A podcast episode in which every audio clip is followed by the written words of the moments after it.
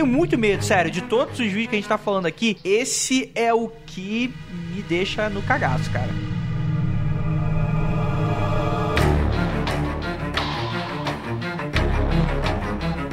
Sabe qual é? E as pessoas Uhum. fazem tipo uma deep web, só que não existia deep web, era fita mesmo.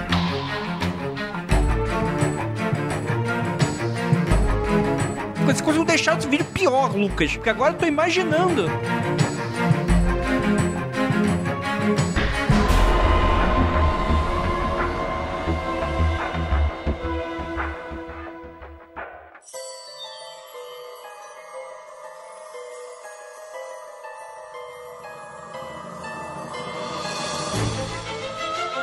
Discos voadores. Fantasmas. Criaturas horripilantes.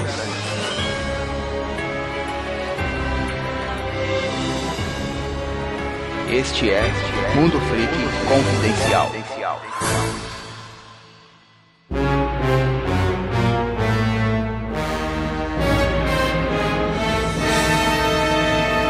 Longos dias e belas noites, queridos ouvintes. Aqui é o investigador Andrei e hoje nós vamos chafurdar na internet, mais precisamente no YouTube, nesses vídeos que deixam a gente de cabelo em pé. E eu já queria começar aqui fazendo um desafio antes de eu apresentar aqui os convidados, que é o seguinte: eu quero que esse podcast seja escutado a partir de meia-noite, entre meia-noite e 6 horas da manhã. Mais essencialmente, 3h33 vai estar ótimo. Mandem fotinhos de vocês escutando esse episódio de madrugada. Eu quero gerar o cagaço, o famoso cagaço aqui em vocês, porque a gente vai comentar sobre os vídeos que são mais esquisitões. Esse, como é o quarto episódio sobre, a gente tem outros três anteriores, por motivo. Deixa eu ver se a conta. Tá, ok, tá. Sou designer, gente, não, não me culpem. Mas o primeiro, ele não é vídeo bizarro nome. Na verdade, é outro nome, que é os piores vídeos da internet. Então, às vezes, se você for buscar no agregador ou no link do podcast, você procura por esse nome que é o primeiro. Aí tem vídeo bizarro 2, vídeo bizarro 3 e vídeo bizarro. Esse é o quarto. Pra me ajudar, temos aqui ele, nosso clone SCP Jacael Rafaona. Opa, aí galera, olha só, já vou deixar um negócio bem claro, bem simples aqui. Eu detesto gravar sobre esses vídeos porque só tem vídeo filho da puta. Só tem um que é leve, um. A gente vai ver mais pra frente. Cara, assim, vamos lá. Eu achei bem leve. Todos, mas ok, né? A gente vai comentando aqui. Se os ouvintes olharem lá no outro sobre vídeos bizarros, eu falei o seguinte, pra mim é a minha opinião. Quem curte esse tipo de vídeo aí frequentemente, não é quem vê por curiosidade de vez em quando, mas quem procura por eles pra assistir, porque gosta, pra mim é meio lelé, cara, meio dodói. Cara, eu adoro esse tipo de vídeo e eu procuro ele sempre. Tô falando, acabei de comprovar, viu? Lucas e Dodói. É que assim, um cara que já frequentou Deep Web, rapaz, você não pode ficar desse chocado com qualquer coisa, né? Galera que, já assistiu, já entrou nos sites e tal. Mas enfim, temos aqui ele também, nosso queridíssimo cético fofo que está há muito tempo sem aparecer, Lucas Balaminute. Aí, e aí, galera? E2, E3, D1, F3, F1, C4, F3, F7. Ok. É. tá bom, gente. Vamos lá então conversar sobre os terríveis vídeos bizarros. Depois dos recadinhos a gente já volta.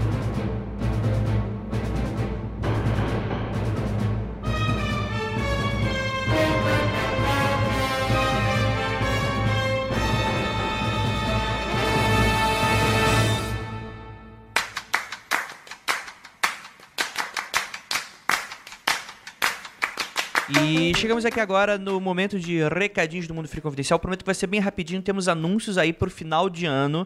Então, fiquem ligados. Primeiramente, agradecer a todos vocês que nos ajudaram a montar as pautas. Então, pros ouvintes, né? Que foi bacana. E é claro também pra Pris Guerreiro e o Robson que ajudaram a gente a colocar tudo, pesquisar o contexto de cada vídeo e tal. Ficou um podcast bem bacana, vocês já vão escutar já já. E lembrando a todos vocês que as Freak Box que acabaram se esgotando vão ser relançadas na primeira semana de novembro, tá bom, gente? A gente acabou de fechar o último item dela e, cara, Vou dizer pra vocês, tá bem bacana. Vocês vão receber uma surpresona na casa de vocês. E lembrando que pras Freak Box a gente teve como parceria a Dragon Toys, que fica lá na Avenida Paulista, no shopping C3. Vocês podem encontrar lá no último piso do, do lado da Starbucks. Bem facilzinho de encontrar. região ali, parada obrigatória se você tá indo no cinema, se você tá passando ali pela rua. Todo mundo sabe que a Avenida Paulista é a Copacabana dos paulistas, né? De ficar ali no calçadão e etc.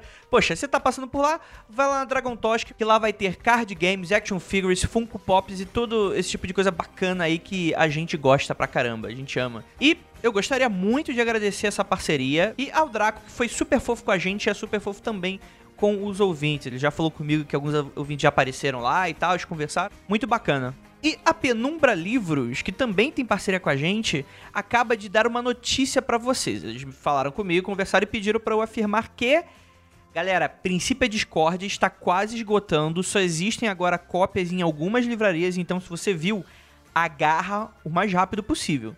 E com isso, eles pediram para avisar que vai começar o processo para a segunda edição do Princípio. Eles falaram que não tem data ainda, mas disseram que já tem como garantia uma coisa inédita nesse livro novo de segunda edição. Vocês lembram antes da primeira edição ser lançada que a Penumbra convocou discordianos e simpatizantes para enviar material original para adicionar ao livro? Isso também vai rolar agora. Então, se você for um iluminado por Eris e seus cachorros quentes e quer compartilhar isso com a comunidade, Mande seu texto, ilustração, imagem para contato arroba penumbralivros.com.br. Os ornitorricos rabdomânticos entrarão em ação e você poderá ser escolhido. E gostaria muito de agradecer a queridíssima Lívia que obriga a minha pessoa a falar palavras como rabdomântico.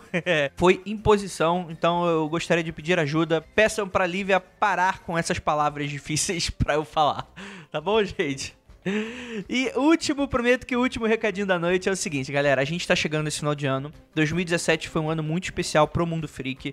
A gente teve episódios que vão com certeza se tornar clássicos e que já entraram aí no, no, nos favoritos de muita gente. Inclusive, o último foi um desses. Eu vou conversar com vocês lá no, na área de contatos imediatos no final do podcast. Mas que se você curte nosso trabalho, Galera, não é fácil montar um podcast como a gente montou da semana passada, tá bom, gente? A gente tem toda quinta-feira, vocês sabem que tem podcast novo para vocês, então é tudo feito a toque de caixa com o maior é, nível de qualidade e carinho que a gente pode fazer nisso tudo. Então, lembrando que, se você quiser que mais iniciativas inovadoras e bacanas como essa surjam no mundo freak, além de outros projetos, como Criptologia, que está sendo produzido, cara, apoia a gente, vai no apoia.se barra confidencial, todos os links aí no post, no mundofreak.com.br, você vai ter o link para você acessar, e com um mínimo de 4 reais você pode aparecer ali e, e, ver os podcasts sendo gravados ao vivo e tal. Esse foi gravado ao vivo e a gente liberou para geral, liberou geral e, e muita gente acompanhou com a gente, foram quase 200 pessoas acompanhando, foi muito bacana, e vocês podem ver aí durante a gravação de todo o episódio que a gente vai citar essas pessoas, algumas delas foram adicionando coisas com que a gente foi comentando e tal. Foi super divertida a gravação. E se você já é apoiador, você pode fazer isso com quase todos os episódios que a gente faz. A gente grava e a gente disponibiliza por Hangout, né? Você pode fazer adições, esse tipo de coisa. E um pequeno adendo, uma pequena notícia que eu vou pedir para vocês. Eu vou pedir para vocês.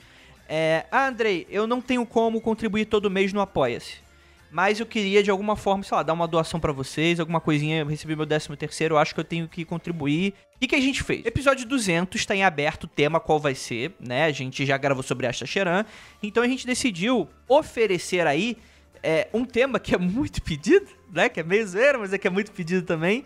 E que também vai servir como um episódio especial pra gente conversar com vocês sobre o próprio Mundo Freak Confidencial. Ele também vai ser um meta episódio que a gente vai conversar com vocês, é, falar da onde que a gente veio, para onde que a gente vai, é, a gente, tô selecionando até comentário de hater pra gente ler e tal. Fazer todo um. Vai ser um episódio especial, mega cheio de agradecimentos. E também vai ser desculpa pra gente gravar sobre o famoso caso do chupacu de goianinha.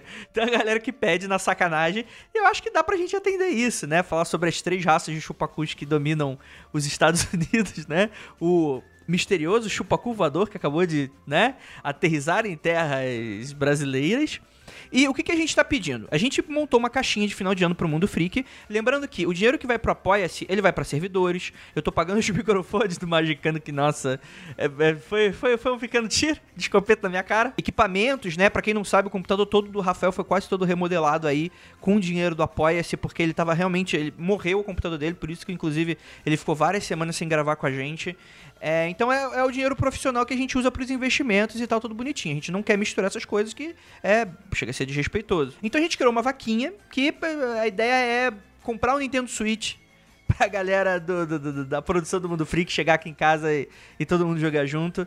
Então, de- peguei, coloquei ali uma pequena meta, criei uma vaquinha na vaquinha.com.br, vou deixar o link aí pra vocês. Com 20 reaisinhos, final, esse finalzinho de ano aí, décimo terceiro na mãozinha, não garanto que você gasta muito menos do que no McDonald's ou no Burger King ou qualquer outra rede de fast food.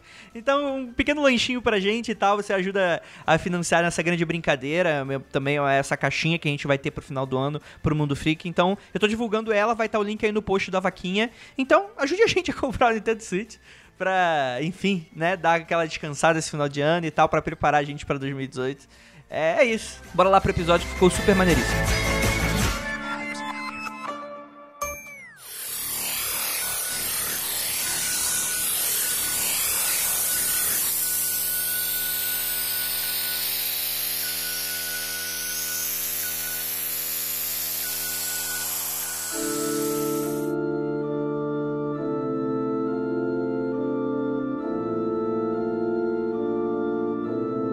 Galera, bizarros. Eu gosto muito dessa série, primeiro porque muita gente pedia pra gente, a gente gravou pela primeira vez, e quando a gente gravou o primeiro, a galera se empolgava e colocava nos comentários: ah, vocês, numa continuação, precisam comentar desse, comentar daquele, o que é muito legal. Inclusive, eu vou trazer vídeos aqui que o pessoal tá comentando pra gente comentar desde o primeiro episódio. Então, assim, tá bem legal. Se você quer que a gente comente no episódio 5 dessa série, você deixa aí no link desse post aí que a gente vai ver, vai avaliar se entra dentro da proposta e tal. Mas a proposta tem que ser. A parada tem que ser perturbadora. Tem que ser bicho, bicho, bicho vindo. Ó, o bicho vindo. Tá bom, gente? Então é aquilo. E eu gosto pra caramba. O pessoal fica mega empolgado e tal. O pessoal gosta de sentir medo. Vamos lá. O primeiro vídeo, ele se chama Os Enigmas de Parker Warner Wright. E é interessante porque, se você acompanha os vídeos do Mundo Freak, por favor, siga-nos, tem o nosso canal aí, já deixa aí sua inscrição, deixa seu like igual, igual o youtuber, deixa seu like, compartilhe com seus amigos. Mas a gente gravou um videocast, né, explicando um pouquinho sobre aquela história do fantasma do Twitter, lá do Adam Ellis e tal. E o nosso editor, vou mandar um abraço pra ele, o Guilherme, ele usou partes desse vídeo que a gente tá comentando agora como plano de fundo do vídeo, lá do Adam Ellis que a gente fez. Então, cara, eu já me pegou de surpresa esse aqui. Vocês já conheciam essa história, esse vídeo? Ah, dos Enigmas? Conhecia, conhecia. Eu vou te falar, eu conheci esse vídeo, eu acho que foi um pouco depois daquela, daqueles vídeos do Cicada. Foi, numa, foi na mesma vibe, assim, tá procurando sobre mistérios e tal. E eu conheci esse vídeo, principalmente esse primeiro. O cara tá com essa máscara médica medieval aí, eu já, já tinha visto. É, eu conheci em 2016, quando a maioria dos enigmas ainda não tinham sido resolvidos, e eu comecei a fuçar no Reddit, participar dos fóruns, comentar com a galera. Fiquei maluco sobre a parada e eu parei de comentar, parei de participar, porque eu queria eu tentar resolver os puzzles sozinho. Coisa de nerd que não tem namorada.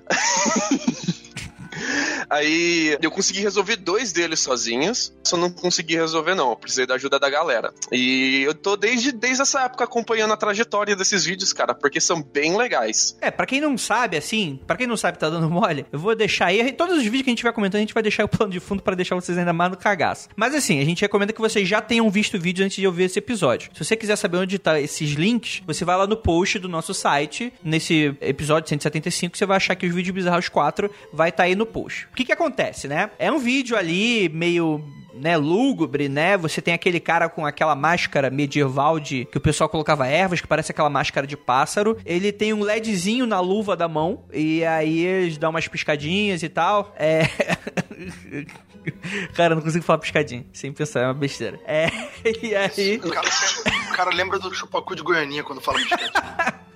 Não, mas é, o interessante é que são vídeos bem esquisitos, né? E você tem esse plano de fundo de que ele, na verdade, está passando códigos pra você e você precisa decifrar esses códigos, né? Sobre o que, que são esses códigos, Lucas? Então, esse vídeo, ele foi dado para um site chamado GadgetZZ, que é um site de ah, tecnologia americano, tipo um Tech News da vida. Um DVDzão, assim, sabe? Só com um monte de letra, assim, escrita no DVD. E quando você abre o DVD, tem esses vídeos ah, no menuzinho, que são os vídeos que estão no YouTube. Os vídeos já estão no YouTube faz, faziam mais tempo ainda. Eles já, já vêm anterior a esse DVD, mas eles não tinham viralizado ainda. Eles estavam, tipo, desconhecidos, abandonados. Aí a galera desse site, do Gadget Z, eles ficaram malucos tentando resolver os enigmas e começaram a, a jogar isso em fóruns para ver se a galera ajudava, né? A gente conseguiu identificar pelo menos um, dois, três, quatro, uns 12 a 16 puzzles. Esses puzzles, esses quebra-cabeças, são pequenos enigmas que se conversam durante o vídeo. O título do vídeo já é o primeiro enigma de cara, porque o título do vídeo, né, ele não é os enigmas de Parker Wright, né? Parker Wright é o nome da conta de, da, do YouTube que fez o upload desses vídeos. Tá, calma aí, mas, o, mas o, o, a conta tem certidão de nascimento? Esse nome é do quê? Então, a gente já chega lá, Andrei. Vamos com calma. Vamos com calma. Então, calma. O nome desse DVD era tipo um, um, combinado de várias letras juntas e ninguém sabia o que significava. Mas a gente sabe que essa é uma chave para resolver vários dos outros enigmas. Através de decupação do áudio do DVD, você consegue chegar em uma imagem de uma caveira. E nessa imagem dessa caveira tem vários outros códigos que também vão servir de chave para outros enigmas. E durante esses vídeos você tem a mão fazendo piscadinha, né? Que em código Morse, ele tem uma luzinha na mão fazendo código Morse.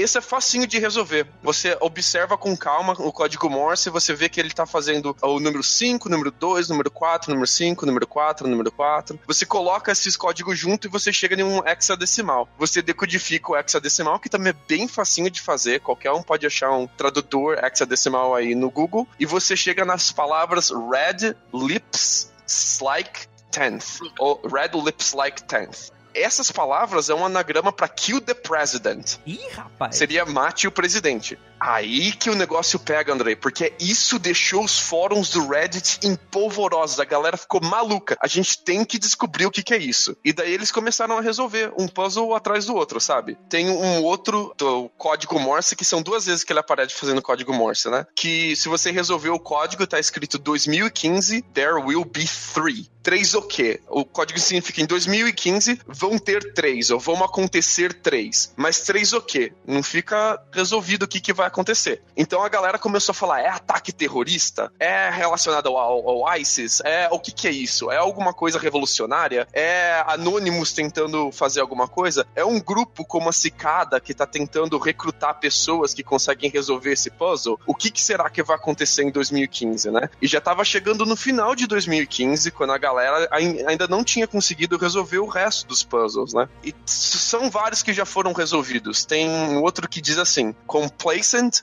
are the weak, stand and fight with us. Take down the black beast, cure his disease, or fall with the rest. Esse, em principal, tá falando assim, ó. Ser complacente é ser fraco. Levante-se e lute com a gente. Nos ajude a derrubar a besta negra. Mate os doentes ou caia com eles. Rapaz. Olha só. E era na época do Obama. Então muita gente associou Black Beast com sendo uma referência ao Obama. E começou então a rolar várias teorias da conspiração de que essas mensagens, esses códigos, seriam um grupo de extrema direita uh, secreto uh, nos Estados Unidos, recrutando outras pessoas de extrema direita para se juntarem com eles e criarem essa sociedade secreta conspiracionista para derrubar o governo americano. Pelo YouTube pelo YouTube. Através de um DVD. Nem pendrive a galera tinha. Com códigos, com códigos super difíceis, né? Então o FBI realmente é vítima CIA, incapaz de resolver qualquer tipo dessas coisas. Então, cara, os códigos eles não são tão difíceis de resolver assim, viu? Eu, eu fui irônico, as pessoas querem ah, tá. pra matar o presidente. Caralho, o é o Sheldon, né, cara? Calma, Luca, vai, vai. Tanto é que tem uma cifra que a galera conseguiu resolver, que é um código de xadrez. O código, acho que é no segundo 15 do vídeo, ele te dá uma cifra que é o código de xadrez, que é a abertura que eu usei nesse episódio, né? E esse código de xadrez, código de jogada de xadrez mesmo, né? É um checkmate em quatro lances. Mas é um, cara, é uma jogada meio amadora, assim, sabe? É uma jogada fraca, não é uma jogada de quem é profissional de xadrez. Então, meio que deixou entender que a pessoa que estava tentando fazer esses códigos, montar esse ARG todo, não era uma pessoa com muita experiência nesse tipo de coisa, sabe? Não era uma pessoa fodona, super inteligente que criou algo indecifrável. Ou a parada é feita de forma mais fraca, mais facinho, porque tem várias camadas e você vai através dessas camadas chegando nas mais difíceis. A gente não sabe se é, essas, é, esses códigos são fracos ou fáceis de serem decupados de propósito, pra gente chegar nas próximas camadas mais difíceis, ou se a pessoa que fez, ela não é tão boa nisso, né? O que, que, vocês acham? Eu acho que não. Cara, tá longe de ser um cicada, né? Eu acho que o cicada aí tem uma proposta muito mais séria e, para mim, muito mais enigmática. Esse é muito jogado, né? Tudo bem, no é. cicada a gente não sabe o objetivo. Só que dá a entender que eles estão usando isso para encontrar pessoas que são capazes e essas pessoas vão ser atribuídas a elas alguma coisa. Alguém vai entrar em contato aí, a imaginação corre solta. Agora, isso, o que, que tem, né? Tipo, ah, vamos colocar aqui uns códigos meio meio bizarro, joga no Forchan, Forchan vai ficar pirado tentando decifrar, vai ser um, sei lá, eu quero melão e, e a galera vai ficar louca procurando o que, que isso significa. Tipo, né? Eu não sei, acho fraco. Então, cara, tem uma entrevista do Daily Dot em 2016, acho que foi em janeiro. Isso, foi em janeiro mesmo. O Daily Dot, ele é um site de notícias, mas ele é meio tabloide, assim. Tem várias notícias que o Daily Dot dá, elas ah, não se provam verdadeiras e depois eles deletam a notícia, sabe? E é um site meio ah, de viés estabelecido, assim. Eles não têm vergonha de dizer que o viés deles é de direita, sabe? Eles, eles admitem isso, eles falam sobre isso abertamente. E eles dizem que eles conseguiram contactar o criador desses vídeos e fizeram uma entrevista com o criador dos vídeos. O criador dos vídeos, ele se auto-identifica como Parker Warner Wright, mas é tipo o nome de guerra dele, né? Diz que ele é polonês, ele não sabe inglês tão bem, e ele fala que os vídeos dele é um trabalho artístico, é tipo um trabalho de arte moderna que ele fez. A galera ficou encafifada com isso, porque pareceu uma resposta muito simplista. Até porque teve uma época no Twitter que apareceram vários Parker Warner's Rights dizendo que são eles a, a, os criadores do vídeo, sabe? Apareceram vários copycats dizendo que são os autores e vários deles foram derrubados. A galera do Reddit conseguiu provar que não é a pessoa de verdade. Então a gente não sabe se essa entrevista do Daily Dot, que é uma entrevista, aliás, que não dá quase nada de informação, nem sobre os vídeos, nem sobre a pessoa. É uma entrevista bem fraca, assim. A gente não sabe se é uma entrevista para despistar a gente, para abafar as teorias da conspiração, para dar uma resposta que deixa as pessoas calmas e que não descubram a verdade, ou se é só isso mesmo, é só um cara na Polônia que resolveu fazer um ARG dele. Tá meio na cara, né? Cara, eu acho, eu acho que o Daily Dot aproveitou a situação e criou uma entrevista falsa, cara. Ah, tipo o Gugu entrevistou o traficante. Caraca, exatamente. exatamente. é, é, é, é. Tipo o Gugu entrevistando o ET Bilu, pior, né? Entrevistando os bandidãos da favela, né? Caraca, brincadeira. É. Sabe por quê, cara? Depois surgiram mais vídeos, mais dois vídeos com mais pistas, mais puzzles para serem resolvidos. E esses dois vídeos dá para perceber que tem uma mudança muito grande do primeiro pro resto. Os tipos dos puzzles são de natureza bem diferente, assim. O, o tipo de arte que ele tá fazendo é diferente. Então, me parece, eu acho, que a galera descobriu quem é o autor dessa parada e deram uma abafa uh, no autor e colocaram essa entrevista inventada para dizer que o autor já, já se autodeclarou e acabou o mistério, entendeu? Tanto é que a galera do Reddit, através de ficar descobrindo detalhes da conta do YouTube original, que publicou o primeiro vídeo, tinha descoberto que não foi na Polônia que ele foi feito o upload, foi em algum lugar de Londres. E foi descoberto que ele, a área que ele foi feito, assim, parecia ser tipo uma área de igreja, assim, sabe? Onde tem igreja e prédios de uma igreja, assim. Então parece que foi feito dentro de uma igreja o upload, assim, usando o IP dessa igreja. Caraca. O IP daí que foi o pá, caralho. O pá terminou a missa, né? Encheu a cara de vinho. Falou, ah, vamos, lá, eles sacanear. Essa igreja tem um coffee shop, tem tipo um café assim com a Wi-Fi aberta, entendeu? Então é o IP desse, desse ah, coffee shop dessa igreja, sacou? Entendi. Será que não foi pelo sinal divino? não, Não, acho que alguém entrou ali e fez o upload, né, cara? Alguém ali que tava Sim, no coffee shop sim, e fez sim, por ali, entendeu? O Bruno, o Fornaciari, ele comentou o seguinte: Quem montou os puzzles foi o demônio para testar possíveis novos arautos do evangelho. Caralho.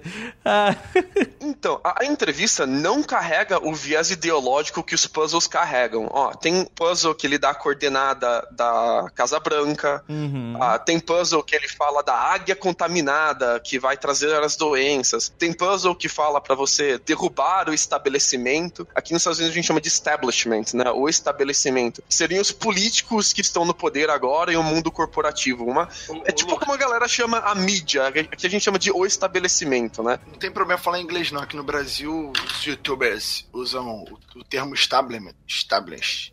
Establishment também. Isso. É, o estab- o establishment é, é a mídia mais os políticos e as grandes corporações. É um tipo muito genérico, assim, um termo muito genérico mesmo que a galera usa. Mas é, esse seria um, tem uma, uma veia, uma pegada de extrema direita revolucionária contra o establishment. Que se alinha demais, demais com o discurso que o Trump tinha no começo da campanha dele. Cara, às vezes é igualzinho. Então o fato de estar no Daily Dot, de ter um viés ideológico forte, de se alinhar com a- o viés ideológico que está sendo usado em campanha naquela época, sabe, tem um quê de mal explicada essa história toda. Cara, é- é- toda vez que eu escuto o Lucas gravando, eu atualizo meu, meu nível de nerdice, assim, o cara. cabeçudo.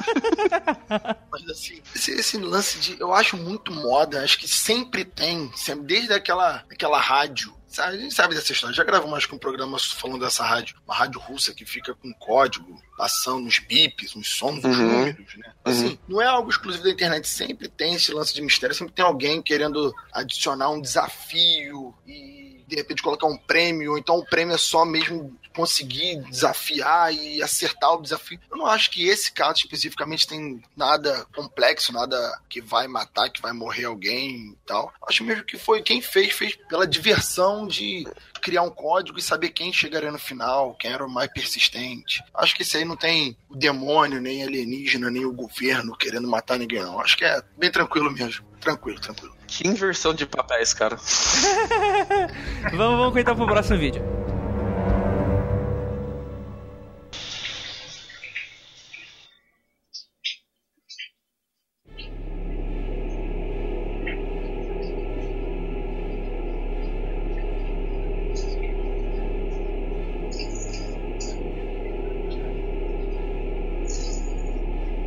Então vamos lá, vamos começar com, com aqueles vídeos creeps, né? E aí, aí realmente a gente começa, né? What are you thinking? Weird, strange, creep video. Cara, vamos lá. Esse vídeo, ele é um vídeo que incomoda, né? Eu acho que ele não tem nada de sobrenatural, na- mas assim, você fica se perguntando, caralho, que merda é essa que eu tô assistindo, né? Tal qual o próprio nome do, do vídeo, né, cara? Vocês já tinham visto ele? Esse é o do saco de lixo? É, é, é. Ah, não, cara, esse vídeo aí eu achei muito bizarro, mano. Caraca, o maluco parece estar embalado em saco de lixo. Depois parece que vomita. Puta que. É- é- esse, Caralho. e- esse vídeo me deixa na bad, cara.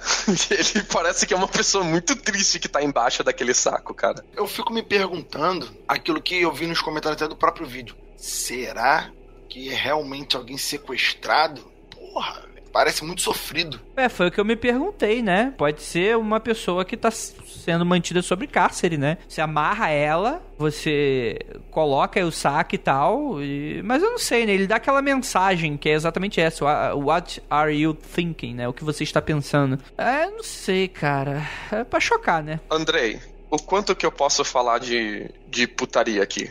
Cara, vamos lá, né, cara? Tá ao vivo, né? Mas eu posso cortar. Tá. Teve uma época quando o Thor tava estourando e a galera tava. Tava indo pra Asgard. É.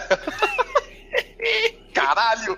Nossa senhora. Quando, quando o Thor tava estourando e a galera tava começando a usar a Deep Web, tinha uma parada da galera se filmar se masturbando. E dentro desse grupo, desse site, da galera que se filmava masturbando e colocavam pros outros verem, tinha galera que fazia asfixia alterótica. E Hum. dentro dessa galera que fazia asfixia alterótica, tinha uma galera que gostava de entrar dentro de um saco grande ou de coberta, assim, sabe? Se amarrar pra não deixar o ar sair, ficar bem preso e se masturbar e filmava isso e colocava lá na Deep Web pros outros verem. Esse vídeo, ele tem uma pegada nesse tipo, especialmente porque ela tá amarrada no pescoço e, e- e depois aqui embaixo, né? Me parece que a pessoa tá fazendo ali uma masturbação de asfixia autoerótica. Tem uma hora que ela tem o orgasmo dela e ela espalha uma parada no rosto, assim, no saco de lixo no rosto, que parece que ela tá tentando, sabe, se tocar assim no rosto, que é um, um gesto que eu já vi várias vezes nesses vídeos de Deep Web. Calma aí, calma aí, calma aí, calma aí, calma aí, calma aí, calma aí. É, cara.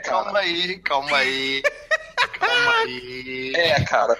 Calma aí. Deixa, deixa, deixa os ouvintes trabalhar essa ideia. Deixa o Andrei trabalhar essa ideia. Você lembra, cê lembra o episódio que a gente falou de, de Snuffs? Você lembra desse episódio? Eu não quero lembrar. Nesse episódio eu contei que tinha uma galera na universidade que ficava fazendo esses vídeos mais violentos, mais transgressores e ficava gravando e mostrando um pro outro. Essa galera conhecia de tudo na Deep Web e eles postavam e consumiam tudo quanto é tipo de conteúdo que você imaginar. E essa galera me mostrou essa parada. E eles também colocavam vídeos se masturbando, eles não faziam os de asfixia autoerótica, mas eles gostavam de se masturbar e colocar na Deep Web pros outros verem. Oi. É, Do jeito que tu falou, pareceu que você ficava pesquisando os homens se masturbando e você, né, ficava, caraca, esse aí, parabéns, vamos pro próximo. Ah, mas aí você não precisa ir pra Deep Web, né, cara? Você vai ali no, no X-Hamster que tá tudo bem. Então, isso que a gente, isso que pareceu, entendeu? Eu só tô te comunicando assim, como a gente, como a gente, eu, o Andrei, eu e o Andrei entendemos, tá? Sim, sim, sim, sim, sim. Não, mas é, mas eu vi, eu vi vários desses vídeos assim. E esse parece que é um desses. Como não ele não dá na cara que a pessoa tá se masturbando, acho que tiraram esse vídeo desse fórum, cara, e jogaram no YouTube. Porque você não consegue ver que a pessoa tá se masturbando. Se alguém não te fala isso, tu não vê com essa ótica. E eu acho que é isso que causa uma estranheza assim na galera. Fora o, o background bizarro, a parada bizarra que eles falham na cara, e o fato de ter um smiley face bizarro ali no saco, né, cara? Mas eu acho que é isso. Ai, cara. Ai, Lucas, você tá me deixando meio mal, cara. Esse vídeo é meio, meio, meio, meio bad vibe. Mas agora ele ficou, conseguiu, ficou, você conseguiu deixar esse vídeo pior, Lucas. Porque agora eu tô imaginando. Ah, Mas a pessoa lá embaixo tá curtindo, cara. É isso que você tem que pensar. A pessoa tá curtindo, ela tá feliz, é isso que ela gosta. mas eu não estou curtindo. Eu sou importante pra mim mesmo. Eu caguei pra pessoa. Todo mundo vai achar agora que eu sou o punheteiro da Deep Não. Web. Puta Não, merda. Achar, achar, Ninguém tá achando, não, cara. A gente tem certeza. achar. Aí ele tá achando, achar, tá de brincadeira. Ai, caralho. Como se ninguém, ah, nenhum dos nossos ouvintes vê esse tipo de coisa, né? Ai, Não, caramba. Lucas, o problema não é fazer esse tipo de coisa, Lucas. O problema é fazer isso em público, no, no ônibus, é fazer isso e se filmar e deixar os amiguinhos ver. Tipo, olha só, olha, isso aqui foi demais. Olha aqui. Porra, você pode fazer o que quiser. Mas É, é bem estranho, cara. É, é transgressor, né? Ele quebra várias barreiras, várias coisas que a gente não tá acostumado, né? Bem transgressor. no caso, você colocando na internet, né? Você ali e tal, vai quem quer, não é crime nenhum. Ao contrário das outras coisas que eu acabei de falar. Mas que não deixa de ser esquisito, né, cara? Então, gente, vamos comentar o próximo vídeo?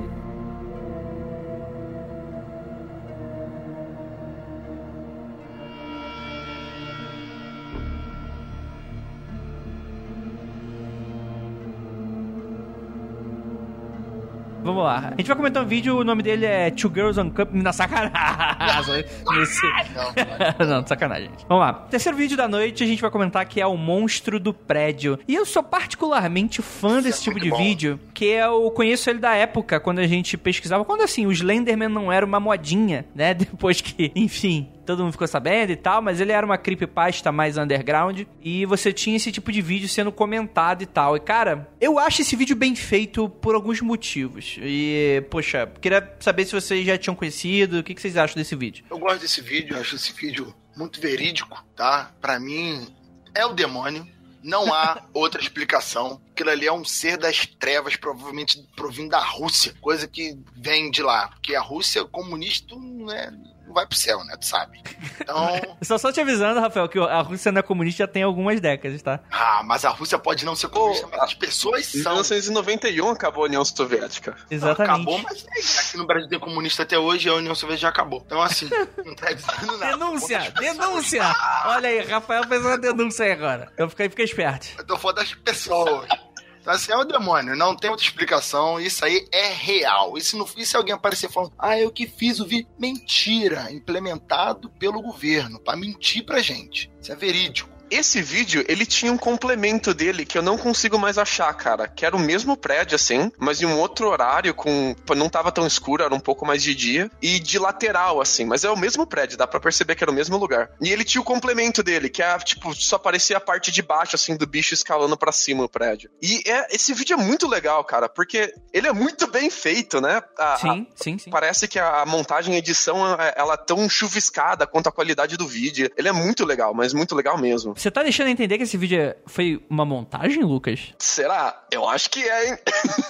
Mas assim, o que eu gostaria de salientar é porque ele é bem feito do seguinte, porque ele pega um vídeo como se alguém estivesse filmando um vídeo de um prédio, né, olhando outro prédio ao longe, e parece uma criatura meio que descendo, escalando, né, e olhando janela, esse tipo de coisa, uma criatura grande que se estica, alongada, né, com membros alongados. E, cara, o interessante disso é que primeiro, imagina um cara que quer fazer um vídeo pra viralizar na web de um monstro. O que, que ele pode fazer? Cara, ele pode abordar isso de tantas maneiras pra fazer fake, mas eu acho que o ângulo, o momento da noite, o próprio tipo de monstro, a própria qualidade de uma possível aí montagem, eu acho que deixa o vídeo crível o suficiente pra você, se você nunca viu o vídeo, ao menos sentir um arrepiozinho de leve. Porque e- ele vai, ele vai caminhando nas frestas do prédio, aí tem uma hora que ele vai ver a quina do prédio e olha pra uma janela que tá do outro lado pra ver se tem alguém olhando e passa, né? É um monstro que ele tem um comportamento que você consegue entender a lógica dele, né? E ele parece mesmo que ele quer ficar na surdina, né? Um, um bicho mais rogue, assim. A galera diz que é, esse, esse vídeo foi feito por um usuário de YouTube chamado Demon Operator. Mas, assim, os vídeos do Demon Operator, ele faz mais, outros vídeos com o mesmo bicho, né? Mas os outros vídeos, eles passam muito longe de ser tão bem feito. Eles têm o mesmo bicho, mas o movimento do bicho dá pra perceber que é um CGI bem grotesco, assim, bem safado. O bicho, assim, ele, ele não se estica como esse bicho estica. Eu acho, eu acho que esse Demon Operator, ele é uma pessoa que se inspirou, assim, nesse, no vídeo desse bicho e tentou fazer um parecido dele, assim, sabe? Tentou aumentar essa história, contar mais versões, fazer mais vídeos. Cara, é isso. Esse, cara, deve ser um dos vídeos, assim, não produzidos por cinema e tal. Deve ser um dos mais bem produzidos. Cara, se não é real, se não é real, eu não sei mais o que é realidade nesse mundo, entendeu? Não sei. Vou ter que ir pra igreja. Porque é muito, muito interessante. O cara fez um trabalho bem maneiro, sombreou o vídeo, colocou a sombra com sombra, sabe? Fez, fez detalhes ali que, se você olhar, parece realmente. É, lembra que eu falei do, outro vídeo falando que a gente, quando não tem base de, de saber o que, que é vídeo real ou não, a gente fica sem entender, sabe? Caralho, não, é, é fake, é mentira. Mas, pô, é tão real, cara. Se o cara aparece falando que é fake, eu não sei se eu vou acreditar, não. Ainda acho que vai ser real, cara. Porque é, esse vídeo é sinistro. Imagina, eu fiquei me imaginando no papel das duas pessoas. Uma filmando, sendo real, filmando e, e sem poder fazer nada. Se grita e o bicho olha pra você e vem pra sua casa. Fudeu. E outra, de repente, a pessoa abre a janela pra pegar uma brisa e passa uma parada preta assim na sombra. O pior, né? Entra na sua casa. Puta que pariu. Eita lasqueira. Eu, eu me cago todinho com esses vídeos, cara. Eu não sei o que, que tem com vocês. Ouvinte, vocês são muito doidos. É, mas cara, é, eu, eu gosto, eu sou fã desse vídeo, acho que ele é bacana, criativo, acho que temos que ter mais vídeo, tem que acabar a justiça, é isso aí. É, é, bora lá pro próximo vídeo?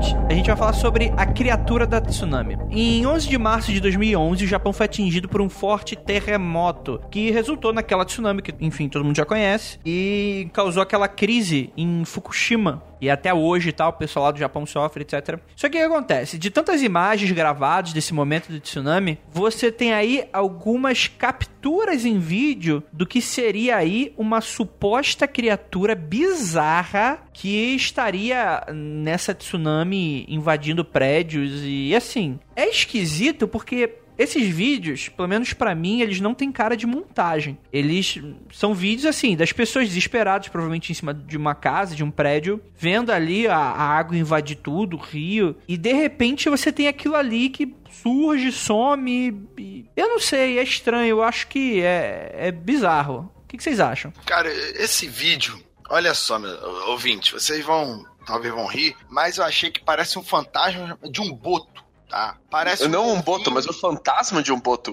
É. Um boto fantasma japonês. Não, não faz sentido, cara. O, ser uma criatura e esfumaça aqui, vai para ali. Parece realmente um, algo fantasmagórico, a meu ver. Mas ao mesmo tempo tem, ao meu ver, tem um formato de um boto, de um golfinho, sabe? Pela distância que parece, pelo onde tá passando, não parece ser grande como uma baleia, parece ter o tamanho mesmo de cerca de um golfinho. Eu achei muito esquisito, muito esquisito. Eu acho que tem umas ideias, umas teorias que falam que, que é gás, que é espuma, enfim. Talvez seja um pouco de pareidolia, mas acho que esse caso aí é só um, um fantasma de um golfinho que morreu, coitadinho, tomou um caixote muito forte.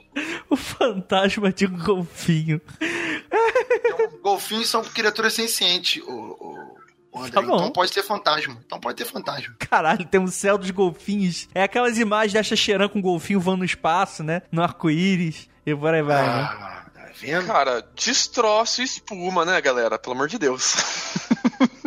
Ah, cara, mas eu não sei, tem, tem uns movimentos meio bizarros, né? A primeira aparição é um, um risco branco que ele vem da esquerda da direita uhum. e ele. Antes do tsunami. O tsunami bate depois. Esse é meio bizarro. Esse eu vou dar pra você que não, não tem como se falar destroço ou nada. É uma parada que parece estar tá fugindo do tsunami. Esse é bem estranho mesmo. Mas os outros é fácil, é mais fácil atribuir para destroço, né? Tem uns geysers, assim, tem um que parece estar tá passando atrás de um parquinho, né? Que tem um esguicho de água, né? O vídeo dá um zoom bem grande assim, e você vê um esguicho de água saindo da ondinha do tsunami. E cara, esse parece ser bem bizarro assim, mas eu não descarto a possibilidade de destroço ter batido em algum botijão de gás, alguma coisa desse tipo e ter estourado a parada, né? Então eu, eu acho que alguns ali parece que dá para falar ilusão de ótica, parece que dá para dizer que é destroço, mas aquele primeiro do vídeo realmente dá para dar aquela coçadinha na cabeça, sabe? Aquele primeiro é bem sinistro. É, Pois é, né, cara? Que são vários vídeos, né? São vários takes, uns de longe, outros de perto e tal, mas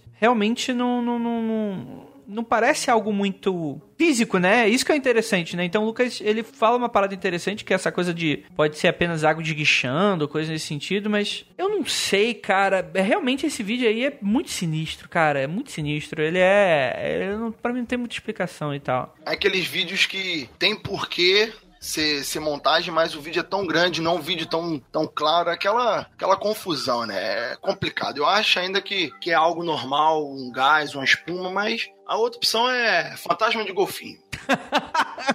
meu Deus do céu. Ai, meu Deus do céu. O Caio Correia, ele levantou a possibilidade aqui no chat de ser um pássaro voando da esquerda para a direita, né? O primeiro objeto. Mas eu acho que não pode ser uma ave, porque a, a ave, quando ela vai planando, ela normalmente ele vai planando com a asa aberta. E parece que tá muito rente ao chão e tá muito de longe, tá indo muito rápido para ser uma ave, cara. E tá muito grande para ser uma ave também, né? Pela perspectiva, é uma filmagem de helicóptero. E seria um objeto muito muito grande para uma ave convencional, né? Tipo um seagull, não sei o nome em português, esqueci. Parece mais drone de plantação do que ave, cara. E mesmo, mesmo se for drone de plantação em 2011, desse formato que parece um risco, é muito estranho, né, cara? Pois é, cara. Fica aí o mistério. Um mistério que realmente é difícil de ser desvendado. O que, que você acha, ouvinte?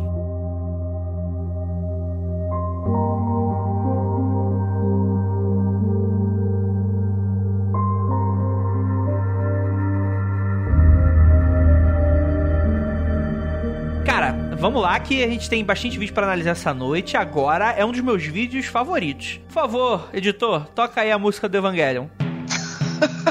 hey, Shinji, would you do me a favor? Why don't you kindly get in the robot? Nossa, acabei com a musiquinha. Por que vocês estão deixando o Lucas cantar, cara? Eu já não tinha um combinado aqui no programa que o Lucas estava proibido de cantar. Então, mas aí a gente tem esse vídeo que é o ninguém, não é com M no final, né? Não é ninguém de nada, de nenhuma pessoa. É ninguém, que é uma palavra em japonês que significa humano ou humanoide. Porque seria uma criatura marinha bizarra lá no Japão que tem forma humana. Cara, é muito evangelho, cara. É muito bizarro. Eu tenho medo dessas porra, cara. Imagina, tu tá nadando e aparece isso aí boiando. Eu não sei, não. É, ele parece muito ele não parece um povo, cara, ele não parece nada. Eu fico tentando achar explicação. Isso, isso que é o foda de ser cético. Você fica tentando achar a explicação, e quando a parada não parece com nada, você não sabe mesmo o que dizer. É tipo o boneco da Michelin, só que sem as dobrinhas, né? é, ele, ele, parece que o Ultraman, aquela luzinha do peito do Ultraman, finalmente parou de apitar, ele morreu e caiu no oceano. É Eu isso que parece pra mim. Que vídeos de monstros de lendas japonesas merecem realmente um programa totalmente à parte. Acho que, inclusive, a gente já gravou um só sobre lendas japonesas. Não, ainda não. Tá a vibe aí. Essas coisas do Japão, cara. O Japão é realmente outro mundo, porque é tudo muito bizarro, muito diferente. Vem dessa cultura bem mais distante, né, tal. Então, realmente fica tudo diferente lá. Nada, nada é próximo. É. Nada é próximo. O que contribui muito para esse vídeo dar ser tão impressionante, assim, mesmo sendo um vídeo muito simples, é a falta de contexto, né? É a ambiguidade dele. Você não sabe quem que tá fazendo ali a investigação, você não sabe o porquê que eles estão ali, onde é que eles estão, quão profundo eles estão, o que que eles estão mirando. Às vezes, tipo, não é nada, assim, é só uma parada de corais, assim, no meio do oceano. Mas a falta de contexto desse vídeo, ele só tá jogado no YouTube um trechinho de 10 segundos, né? É que faz você ficar tanto com pulga no na, orelha, assim. 10 segundos miserável, né, cara? Sai pra porra nenhuma isso. Vocês viram as outras imagens aqui na pauta que tem a, logo aqui embaixo, link 1 e link 2? Sim, sim, sim. Os uma, o humanoide da Antártida, né? É, é. é são, são, os parentes. São os parentes deles. Cara, tem, umas, tem uma foto dele aqui erguido. Que pode ser apenas uma, um iceberg, né? Um gelo aqui. Pode ser também, mas, cara. Parece o monstro do Lago Ness, cara. Não, cara, que isso? O monstro do Lago Ness é um, dinossaurinho fofo. Isso aqui é um. É um porra, é essa maluca? Eu não sei, cara. Eu tenho muito medo, sério. De todos os vídeos que a gente tá falando aqui, esse é o que me deixa no cagaço, cara. Esse aí eu não, não gosto, não. Eu, capiroto que vai me visitar nos sonhos. Tem uma versão brasileira de um outro vídeo que tá explorando a, o mar, assim, no oceano, e de repente aparece um bicho enorme lá longe, ele vai chegando mais perto, assim, mas você não consegue ver ele inteiro. E ele tem dois olhinhos brancos, pequenininhos, assim, olhando para você. O vídeo é Ninjen, o misterioso humanoide gigante dos mares do mundo. E ele é bizarro, cara, porque ele parece uma pessoa, mas ele parece. Não uma pessoa, mas ele parece uma baleia com cara de pessoa, assim. Uma parada muito bizarra. Com certeza, com certeza. Enfim, deixa aí nos comentários o que você acha do ninguém. Ai, meu Deus do céu. Vamos lá, próximo vídeo é do canal 2 horas e 32. E assim, a gente tem que explicar um contexto inicialmente, porque não é exatamente um vídeo, mas o canal como um todo. Então, assim, esse canal tá ativo desde 16 de abril de 2016. E até o momento conta com 137.561 visualizações. E tem no total 18 vídeos que tem um ar bem macabro e obscuro, né? E os vídeos são carregados e upados no dia 23 de cada mês. E, enfim, ao que parece, os vídeos são filmados à noite, um local escuro, poucas fontes de luz e uma atmosfera, no mínimo, assustadora. E, cara, e é interessante, porque esse parece, é, assim, lembra em proposta o primeiro que a gente gravou. Só que esse eu acho ainda mais bizarro. Só que cai naquilo dos vídeos mega produzidos, né? Sim, sim, sim. Os primeiros vídeos do canal, eles são bem legais, assim. Eles, você não consegue entender muito bem o que tá acontecendo. Sempre tem uma porta ali que aparece. É, é bem ambíguo, assim, bem interpretativo. Mas eu acho que da metade pra frente, assim, é, ele começa a usar umas fantasias mais, assim, tipo pessoas de fantasia, assim. Ele perde um pouco da ambiguidade e ele perde um pouco do charme, assim dele. Ele começa a ficar mais uma parada artística, assim, sabe? É uma pessoa fazendo coisas artísticas na floresta. O mais legal para mim é o Origin, que é um que são mãozinhas que aparecem atrás de uma árvore, assim. Eu acho isso mais legal. Ah, não. Ai, não. Mão não. Cara, são, são várias mãozinhas, cara. Esses vídeos eu tenho, porra, são, eu tenho certeza, certeza, certeza que os perturbados que fazem esse tipo de coisa, tá? essa galera louca filma, que, que procura. Os caras devem ter um pacto com, com o Senhor das Trevas, cara. Porque puta que pariu. Por que, cara? Sabe? Por que vai fazer vídeos mostrando as paradas? Tudo bem, você é um trabalho, de repente um curta, ok, mas cadê o contexto? Não tem um contexto ali específico, parece que é um negócio jogado pra abalar, pra assustar, sabe? Não, não, não tem uma produtora, não tem um, uma explicação, ou tem? Eu tenho ali que, como tá em outra língua, eu não entendi. Só parece... tem interpretação, não, não tem explicação. É, parece mesmo que é algo que é feito assim, ó, olha aí, porque isso aqui é de verdade, a gente mata, tem uma floresta escrota aqui no Japão, nos Estados Unidos, na Rússia, sei lá onde, e tem essas coisas aqui, ó. Se tu entrar na floresta, tu vai se fuder, sabe? Porra, cara, é foda.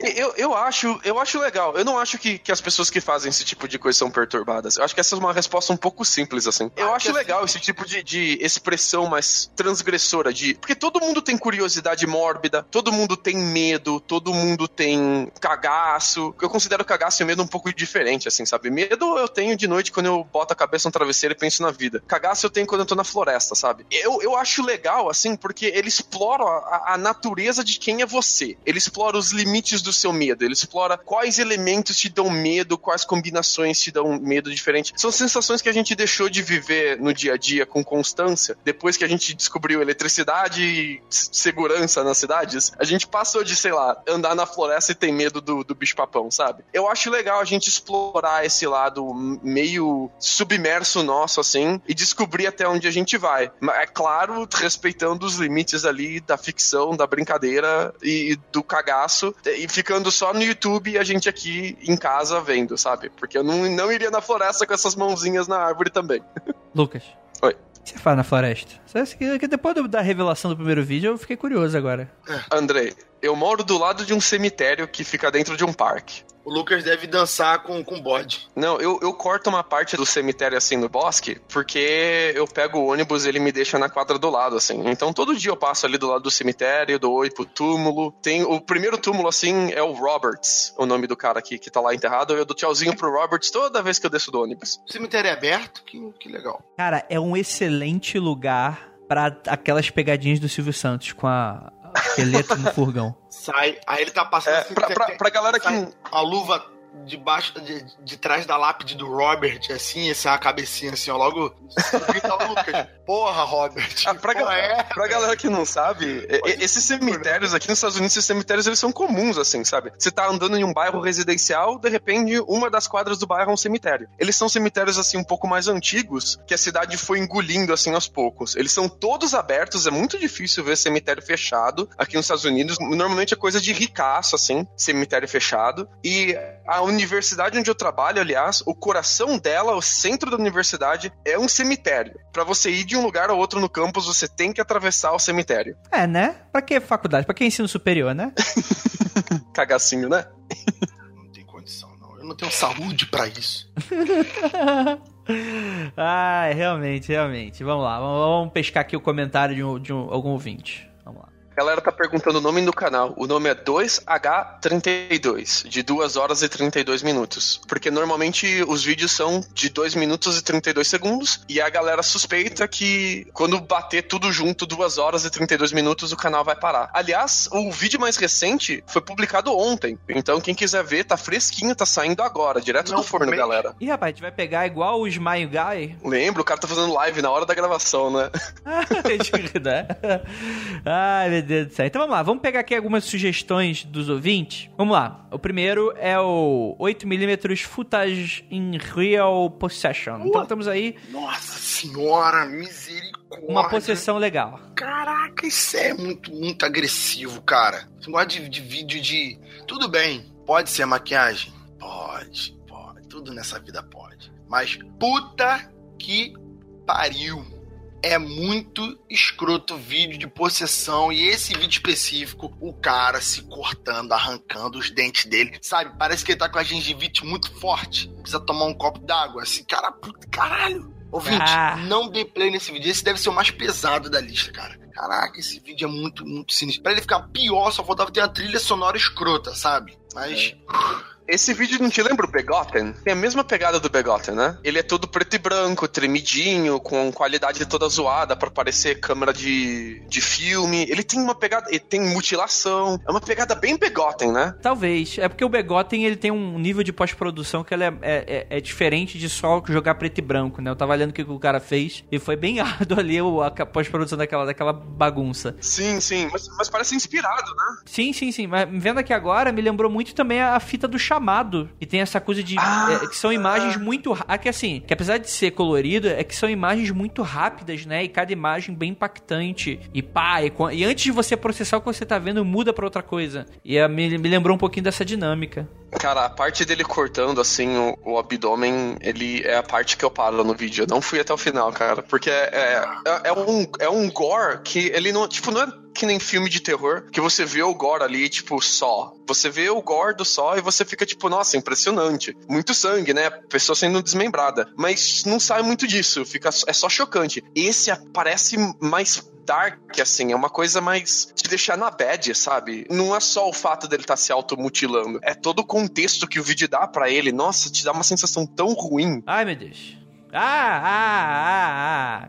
E o Caio, o Caio Correia fez uma pergunta aqui que é bem interessante, né? O YouTube não, não, não barra esse tipo de coisa? Que só não monetiza. É, então. Mas eu não sei, né? Também tem aquelas tem certas políticas do YouTube também, né? Barra sim, ele, ele tá ficando cada vez mais difícil colocar esse tipo de vídeo e os que viralizam somem. E eu acho que o YouTube ele tem um nível de materialidade que ele se interessa e qualquer coisa abaixo desse nível, tipo pouca visualização assim, ele nem vai atrás, sabe? Ele nem enche o saco. Porque deve ser uma quantidade absurda de vídeo caseiro que a galera coloca no YouTube, né? São milhões e milhões de vídeos por dia, assim. Então acho que eles, eles têm tipo um nível, assim. Se você passou de um certo nível de exposição, ele vai lá e dá uma espiada para ver se tá tudo bem. Se for alguma coisa que eles acham que não, eles deletam. E depois do Adpocalypse do YouTube, né? Agora pegou mal pro YouTube ter esse tipo de vídeo. Os patrocinadores, né, as pessoas, as marcas que faziam propaganda, elas pegaram muito mal para elas. Então o YouTube tá catando agora um por um até os que não monetizam.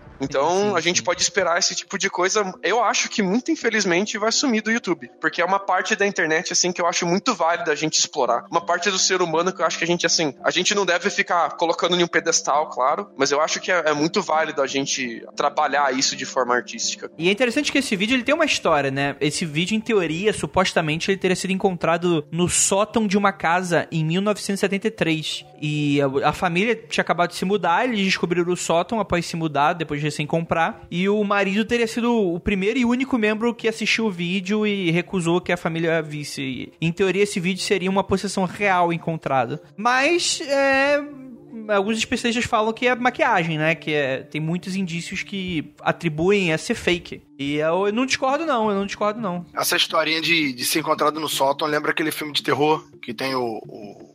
Eu sei qual é, eu sei qual é. é aquele dos vídeos, né? Que a, que a menina vai gravando e tal, e ele acha as fitas. Esse, esse que as crianças matam os pais, as pessoas. Exato, exato. Sim, sim, sim. Essa historinha aí também, essa historinha aí também. O pai acha e ele não apresenta o vídeo. Então, assim, primeiro que o negócio de possessão provavelmente é real, tá? Inclusive, é, quando eu tô falando provavelmente é real, eu tô falando dessa especificamente. Mas, né, não foi ele que filmou. Ou vocês concordam? Quem é, então, tem alguém segurando a câmera ali, né? Pelo menos. Quem tá Mas tem, tem um pedaço é o de. demônio.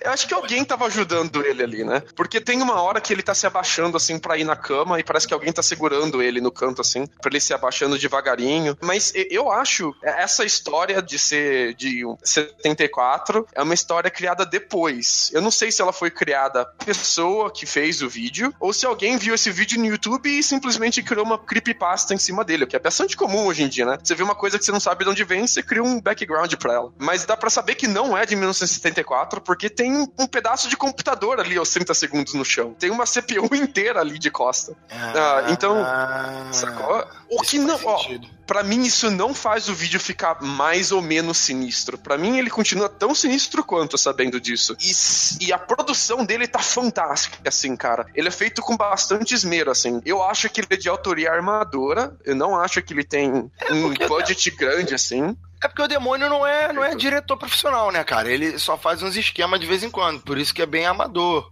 Enfim, ele entrou na pessoa, pediu pra secla dele filmar, porque, cara, não dá. Você, ah, vou, é, é possessão, é possessão. Vou ficar aqui na boa vendo alguém se, se mutilar enquanto eu filmo. Só se Cara, for uma não- pessoa muito escrota, cara. Isso, Não, não, tem, um- não tem um vídeo antigo de invocação que tem um cara que é, ele é sacrificado no- durante o vídeo, assim? É, como eu disse, vídeo bizarro, eu fico tão cagado de gravar, porque depois cara eu tava tendo um sonho tão bom hoje à tarde, cara. Sonhei que eu tava em Valinor. Era, porra, não me leve a mão, mas era um elfo morando lá em Valinor, com o pessoal lá, tal, show de bola. Porra, maravilhoso o cochilinho que eu tirei à tarde. Aí à noite, eu fico vendo essa porra desses vídeos. Cara, ainda bem que eu não sou impressionado. Eu vou dormir que nem um, que nem um anjo, do mesmo jeito. Mas puta merda, que perturbador, maluco. Cara, caralho. É aquele esquema. Isso, pra mim, é coisa de, de fã de filme de terror. Mas o cara não tem que ser só um fã. O cara tem que ser dodói. Lembra daquele filme do Nicolas Cage, 8mm? Eu não vi esse filme, ele é bom? É fantástico, cara. É um dos melhores filmes do, do Nicolas Cage. Inclusive, eu gosto muito dos filmes dele, tá? Pau no cu de quem não gosta, quero nem saber. E assim, o filme é muito pesado, maluco. Muito pesado o filme, porque mostra estupros reais, sabe qual é? E as pessoas Uhum. fazem tipo uma deep web, só que não existia deep web, era fita mesmo. Um comércio de estupros e assassinatos enquanto estupram mulheres e essa porra. Cara, o filme é pesadíssimo. Fala justamente sobre esse tema aí de, de filmes escrotos e tal, então, bem pesado. E assim, só pros ouvintes saber, eu sempre jogo de, de anão, tá? Mas no sonho era um, um hobbit, um elfo, né? Tá? Fazer o quê? Sonho, sonho. Ó, eu tô olhando se o Ó, Marílio. Rafael, aquela parada que eu tava falando do YouTube tirando dos vídeos, se você for no Mundo Freak Confidencial 128, Vídeos Bizarros 3, tem vários vídeos que sumiram. Que não, não funcionam mais. O desaparecimento de Lars Mitang não funciona mais. O homem que veio de lugar nenhum não funciona mais. Uma pena, cara. O YouTube vai acabar com o nosso material. Não, daqui a pouco vai aparecer uma nova, nova rede social de vídeo aí com, com, com umas coisas bizarras. Sempre aparece. Esse povo é escuro. Chamada Deep Web? Cara, é, assim, Deep Web, Deep Web. Eu nunca entrei na Deep Web, não, cara. Mas você e o André, que são entendidos da área aí da pornografia, inclusive, né, Lucas? Olha só que os caras acham de mim, pelo amor de Deus. Acha não, Minha mãe acha escuta o podcast, cara. Puta merda. Mãe do Lucas, um abraço pra senhora e você educou muito bem esse menino. Assim, e os Estados Unidos fez muito bem pra ele. Lucas, você. Aí, perto de onde você mora, tem uma floresta, Lucas?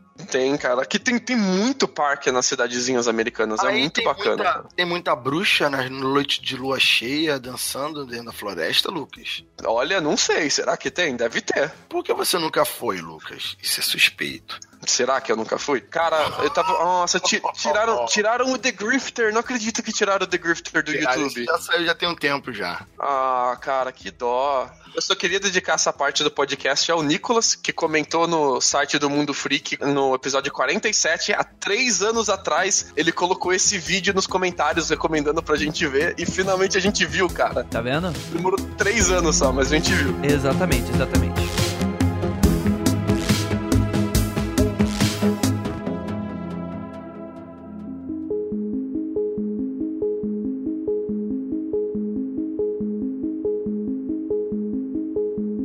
Bem, vamos falar então de um vídeo que ele ficou bem famoso, desde os primeiros também, que foi recomendado pelo ouvinte Thiago Miro. Olha aí, beijão pro Tiago, Tiago Miro, que é o Meriana Mordegar de Glasgow.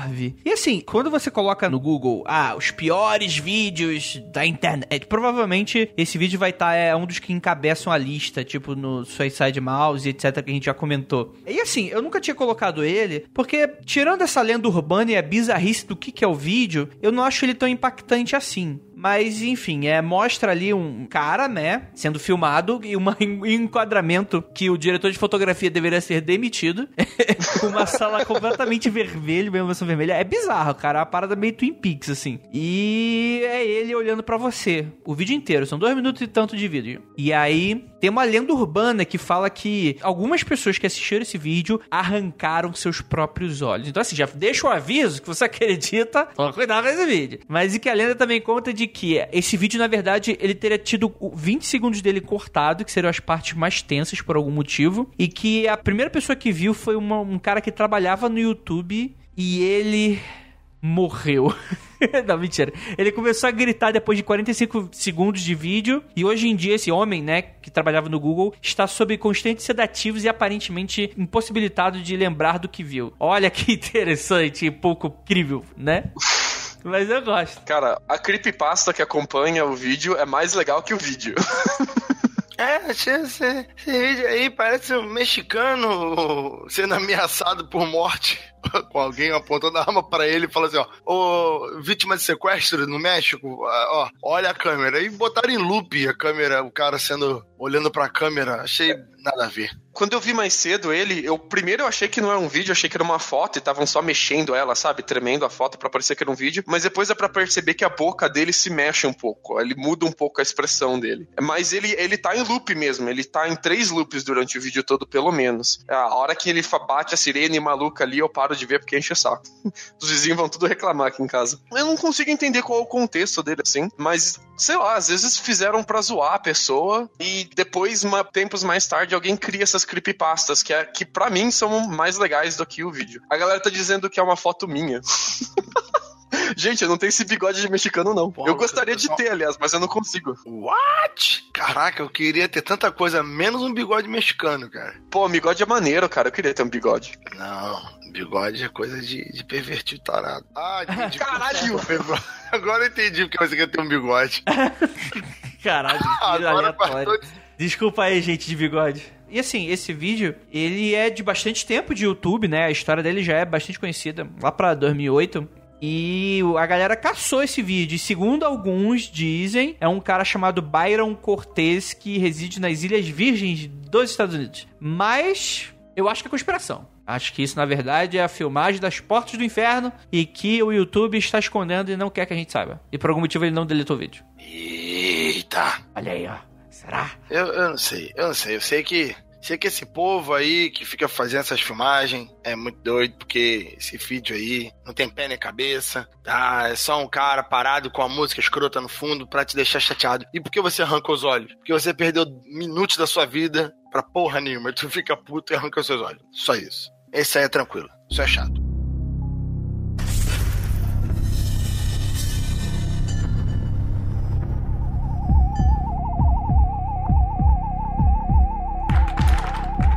Vamos então comentar então um vídeo que foi bastante pedido desde o primeiro episódio. E assim, eu não entendia o porquê dele. Até hoje eu meio que não entendo, mas eu acabei escolhendo esse vídeo porque é, a gente vai ter que comentar bastante sobre ele. Aliás, talvez seja o vídeo com maior tempo aqui desse programa, que é o tal do iPad Goat 2 que ele é um vídeo complexo de ser comentado. A pessoa que assistir, provavelmente ele vai ter que assistir duas, três, quatro vezes para pegar, sei lá, 50% das referências, assim, que é muita coisa. Mas eu acho que ele, é, ele, é legal porque, assim, ele não, é, ele não apresenta agora, ele não é chocante, ele é um vídeo de animação então não tem nada de sobrenatural quanto a ele. Só que ele é um vídeo que ele tem várias referências e easter eggs de misticismo, de gnosticismo, né? Algumas coisas nesse sentido, falando sobre política também, conspiração, tudo isso nesse pequeno vídeo de animação. E eu recomendo que você assista porque é um vídeo de uma qualidade muito boa, ele é muito bem animado. E é, é feito por uma produtora e tal. E cara, que vídeo bacana assim. Eu, eu gosto dele, eu acho ele super do balacobaco.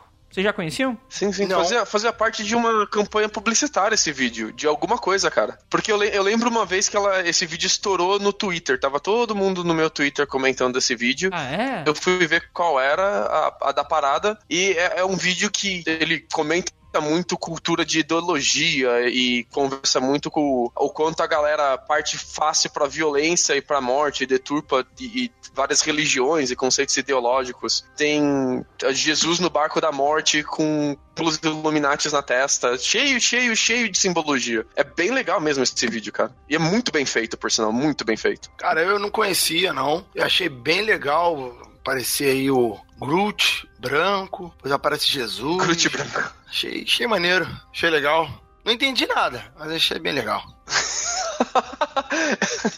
Esse é o moto de, de todo mundo hoje em dia na internet, cara. Não entendi nada, mas achei bem legal. Eu falo ah, isso por metade das coisas que eu vejo, cara. Eu, achei o trabalho legal, achei um vídeo bonito, achei ali explorando ideias como tá escrito na pauta de diagnosticismo, misticismo e tal. Mas eu só vi o vídeo uma vez e meia e não, não extrair nada muito além do que tá escrito na pauta ou tá escrito ali no, no rodapé do próprio vídeo, enfim. Achei legal. Eu acho que eu vou pegar, reeditar um recorte disso que o Rafael acabou de falar, por algum motivo me veio essa ideia, e pegar aquele vídeo do cara vomitando e essa história do Lucas e colocar exatamente esse comentário que o Rafael acabou de fazer, esse comentário pós-moderno dele, colocar naquele vídeo. Só de sacanagem. Mas enfim, vamos lá. Vamos partir para alguma análise desse vídeo. Bem, na própria introdução já tem bastante coisa legal pra gente comentar, né? Aparece uma cabrinha, né? A Pet Goat, em que ela tá numa. É, cercada, tem uma cerca e ela tá dentro de uma caixinha. E o interessante é que tem uma, uma um código de barra na testa. Então isso já pode deixar entender aí que, sei uhum. lá, talvez possa ser aí uma questão de. Tem até aquela história conspiracionista do sinal da besta, que o pessoal acha que vai ser um, um chip, né? Eu acho que isso representa bem aí o, é, um pouco dessa conspiração com esse código de barra barra, né? Que as pessoas teriam código de barra, etc. Consumismo ali, né? Animal virou um produto de consumo. No mínimo isso. Aí depende da interpretação, né, Lucas? A sua vai voltar pro tudo tem um preço, a vida tem um valor, coisa do tipo. Tem outras pessoas que vão falar da Bíblia, tá vendo? Seu símbolo da besta Sim. que diz. Então vai, vai depender aí da cultura que a pessoa carrega, do que ela acredita, vai da interpretação, creio eu.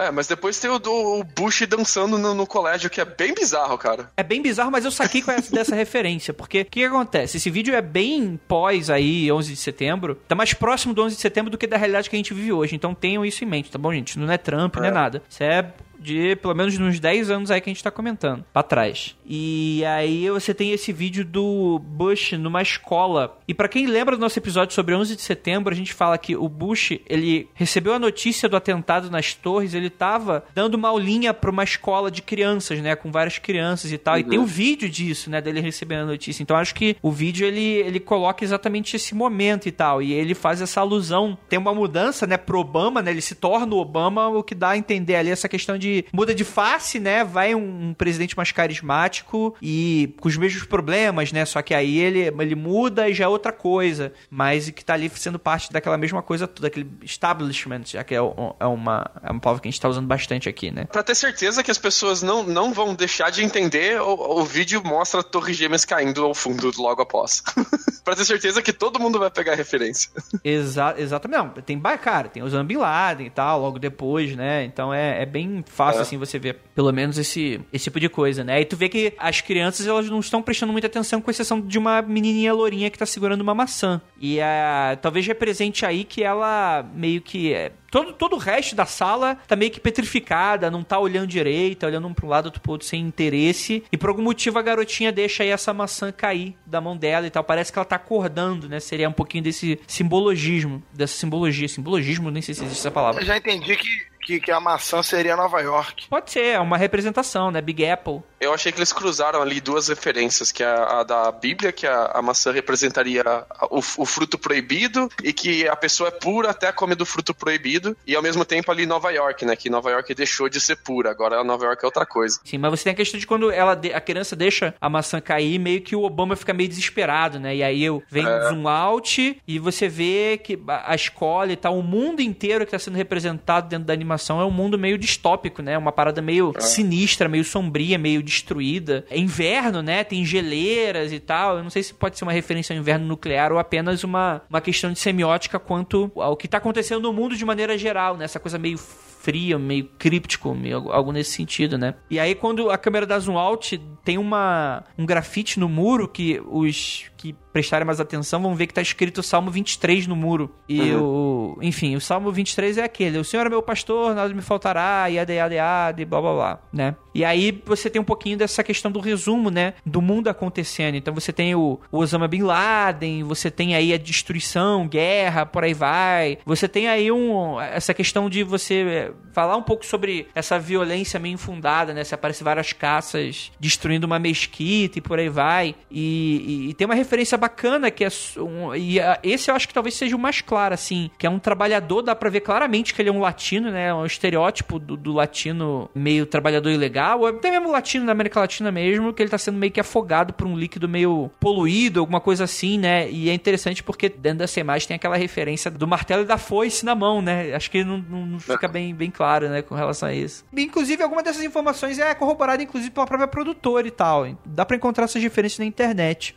E aí começa o que você tem o, o, o que mais começa a. Que até aí tá meio mole de entender, só que aí começa as referências um pouco mais complicadas, né? Que aí começa aquela questão de uma. Tem um feto dentro de um ovo sendo gestado por uma cobra. Então é meio que aquela coisa do, do ovo da serpente. Aí você tem essas representações gnósticas, simbológicas e por aí vai, né? E aí você tem essa entidade que dá pra ver claramente que ele seria um antagonista do, no vídeo em geral, assim, né? A serpente, porra, a serpente não tem como não, né? É, a gente pode atribuir aí a não só a Satã, né? Mas todo esse tipo de, de, de simbologia que tem. E a, a criança nasce e meio que dá pra ver a cobra saindo de dentro da cabeça da criança e, e a cabeça da cobra é uma televisão e tal. Então a partir daí você vai teorizando, mas eu acredito que a simbologia acaba ficando mais clara. E aí você tem, é interessante porque aí não tem como não ser tão claro, não tem nem como não saber o que tá acontecendo que aparece, né? Jesus, menino Jesus aí, menino, ele tá num barco e adormecido e o barco tem a cabeça de Anubis, né, como se ele tivesse ali ainda nas fronteiras da morte e tal, e o vídeo ele acaba quando ele acordando e despertando as pessoas. Seria mais ou menos isso e tal. E tem algumas referências muçulmanas também. Cara, eu, eu, eu acho que é um vídeo bem maneiro, assim, de você ver e tal, porque é um, é um trabalho de animação muito bacana, muito, muito bonito, muito bem feito, né? Tipo, como se fosse uma Pixar do inferno. Caralho. Mas é, cara. É, eu, eu não gosto da maneira que ele acaba, assim. Minha única crítica ao vídeo hum. é que ele vai jogar na sua cara um monte de simbologia: guerra, consumismo, mundo pós-moderno, religião, conflitos, morte, pessoas com ideologia lutando, pá. Aí no final, Jesus acorda, abre o olho, vê o pôr do sol ali, ou o nascer do sol, não fica claro. Eu achei meio caído, assim. Eu queria uma conclusão melhor, assim, no pensamento do que só fica relax que vai melhorar, sabe? Mas é que eu acho que a gente tem que olhar nos olhos da época em que esse vídeo foi feito, né? Eu acho que hoje a gente vive em uma, em uma época muito cínica e muito desesperançosa. Então, é realmente, eu concordo contigo nesse ponto, mas eu acho que pra época é legal. Tanto que, se você for ver o que o vídeo critica, cara, é o zeitgeist da época, né? A questão de consumismo, questão de poluição, questão de, de você ter ali ah, os Illuminati, né? Os Illuminati fica bem claro, assim, essas referências e tal. E é interessante, né? E, cara, é, é de uma época de teorias da conspiração que eu acredito que eram também mais inocentes, né? Não tem essa coisa meio, meio, meio sacana, né? É, o, o Zeitgeist mesmo era super inocente. Cara, adorei essa referência que você trouxe agora. Ele é realmente o Zeitgeist animado, né? Sim, sim. Mas é, é, é, o Zeitgeist mesmo, ele, ele, é muito inocente, cara. Tem sim, que ter um monte de, de, informação errada, equivocada no Zeitgeist. E ele é feito de forma totalmente amadora, assim. Mas dá pra ver que a galera tava inconformada, incomodada e queria falar, queria criticar, queria se tornar isso de alguma forma, né? E o Zeitgeist é internet começando a conversar entre ela, né? As pessoas começando a compartilhar esse tipo de conteúdo feito em casa, feito de forma um pouco mais amadora e conversando sobre essas coisas, né? Exato, exato. E aí também, eu falei Zeitgeist, eu falei em, em um conjunto de referências, né? Porque eu pensei ju justamente no é. Zeitgeist, mas eu também falei que Zeitgeist, a palavra Zeitgeist significa espírito do tempo, então dá pra uhum. ver que isso é o espírito do tempo da época, né? Hoje, se a gente fosse um iPad Gold 3, seria um outro Zeitgeist, né? Um, é, a gente tá vivendo hoje um outro espírito de tempo. E quando a gente para pra encarar, a gente olha para trás, dá pra ver claramente esse tipo de coisa. Isso é interessante, né, cara? Como naquela época a gente vivia aquela coisa meio confusa, meio que, que tá acontecendo. E, e, e hoje a gente olha para trás e vê, poxa, como a gente era bobo naquela época, algo nesse sentido. Ou como as coisas ficaram claras agora que eu já tô aqui 10, 15 anos depois, né? Eu só consigo pensar no que, que a gente vai achar daqui 15 anos, né, cara? A gente vai olhar é, pra agora cara, e falar, puta merda. Como a gente fala, é, tem uma pauta aí que vai ser bem polêmica que a gente tá colocando aí pra frente, que a gente vai comentar um pouquinho mais sobre isso, mas era uma época que as teorias da conspiração para mim eram, eram mais legais de serem acreditadas. Hoje em dia, as coisas elas estão muito esquisitas, né, cara? As teorias da conspiração de, de vacina causar autismo, né? Terra plana, é, invasão marxista. Cara, tipo, umas paradas muito esquisitas, eu não sei. É, é, eu, eu, gosto dessa coisa do Illuminati, né? Do establishment. Ô, Andrei, é, aí que tá. Hoje em dia, a internet, ela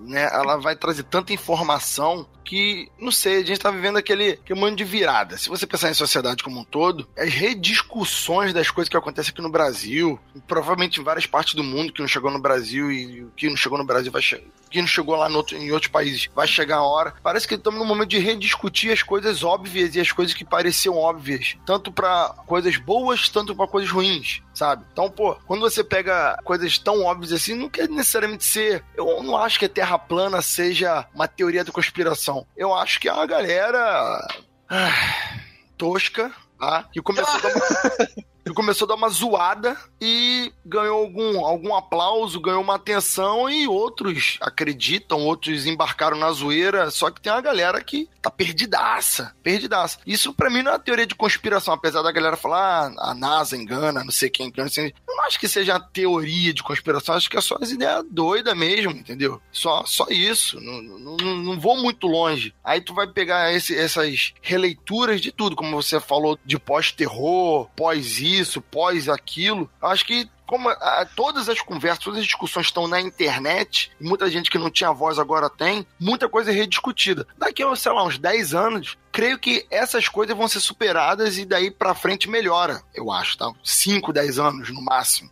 porque essas coisas vão acabando, essas rediscussões vão, vão acabando. Eu creio que isso é tudo uma questão de novidade da internet mesmo. Então as teorias das conspirações vão melhorar, vão melhorar, vão voltar teorias de verdade, teorias mais teorias como Não, a gente a gente vai parar cara, de resgatar as teorias e vai aparecer coisa bem nova. As teorias novas, elas existem, cara. Elas circulam e, aliás, teve uma muito maneira que foi provada a verdade recentemente, aliás. Que eu gostava muito dessa teoria, ela fazia muito sentido. Não botava tanto a fé nela, tava 50% de, Qual de fé nela. Que tinha uma teoria da conspiração que parte das notícias falsas e notícias de viés ideológico muito forte que circulavam aqui nos Estados Unidos durante a época da eleição do Trump eram bancadas por companhias russas com ligação ao Putin. É uma teoria um pouco extensa. E a gente descobriu agora, acho que foi no final de setembro, no começo de outubro, saiu na CNN que um cara que é o, um oligarca enorme, super ricaço da Rússia, que o nome dele é Prigozhin. Perigozinho, o famoso Perigozinho. É o Perigozinho, assim mesmo. Ele é super ligado ao Putin e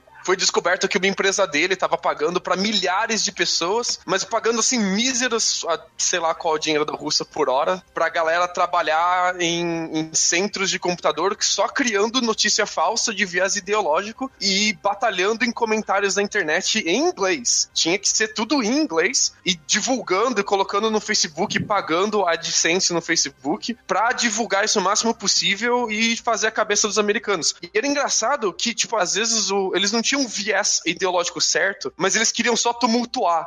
Ficou claro com o artigo agora, saiu na CNN, saiu na Times, saiu em tudo quanto é lugar isso. Que, às vezes, por exemplo, tinha um, uma discussão em torno, alguma polêmica em torno LGBT. Então, essa companhia russa ia lá e pagava pra galera ficar criando notícia falsa, tanto contra quanto a favor os lados, os dois lados da discussão, sabe? Só para fomentar e gerar mais discussão. E cara, isso é muito bizarro. Isso, cara, é uma teoria da conspiração que tava aí no Reddit, tava aí nos fóruns e agora a gente sabe que é verdade. Então, tipo, elas ainda existem. Acho que o que aconteceu é que como agora antes era pouca gente na internet comparado com agora, né? A gente amadureceu com essas teorias mais ingênuas e agora a gente te, a gente acompanha as mais hardcore e ainda tem uma galera que tem que passar por esse processo de uma década. Cara, a gente tem anos, tem uma década, mais de uma década de internet. Tem a galera que tem que passar por isso ainda, né? Então essa galera que tá passando por isso agora vai passando por essas teorias mais ingênuas e vai chegando em coisas mais complexas, mais complicadas. Vai conhecendo o ARG, vai conhecendo o SCP. Quanta gente não conhecia o SCP, né? E depois vai passando para coisas maiores. Então, exato, sei lá, exato. cara, eu acho que tem um espectro maior agora, né? Cara, por que a gente tá falando disso?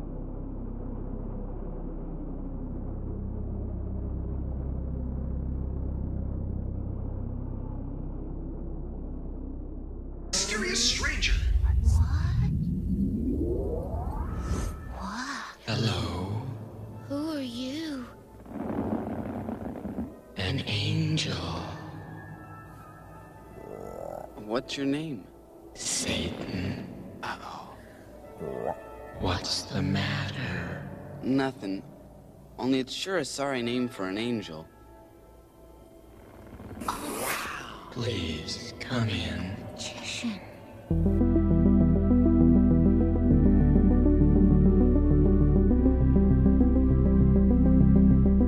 Vamos lá, vamos lá, vamos lá, ó. Tem vários vídeos aqui para comentar, mas vamos deixar isso pro episódio número 5, tá certo? Então eu gostaria de finalizar esse episódio conversando sobre um estranho misterioso, as aventuras de Mark Twain. Cara, esse vídeo ele é demais, eu gosto muito deles. E assim, eu acho meio bobo o quão mítico ficou esse vídeo na internet, mas eu acho ele genial, eu acho ele genial. Vocês já viram ele? O link da pauta caiu já, o YouTube já derrubou, não, Não. abre mais. Eu tô vendo aqui, cara. Esse vídeo aqui. Eu, Aqui. Acabei de. Ah, então.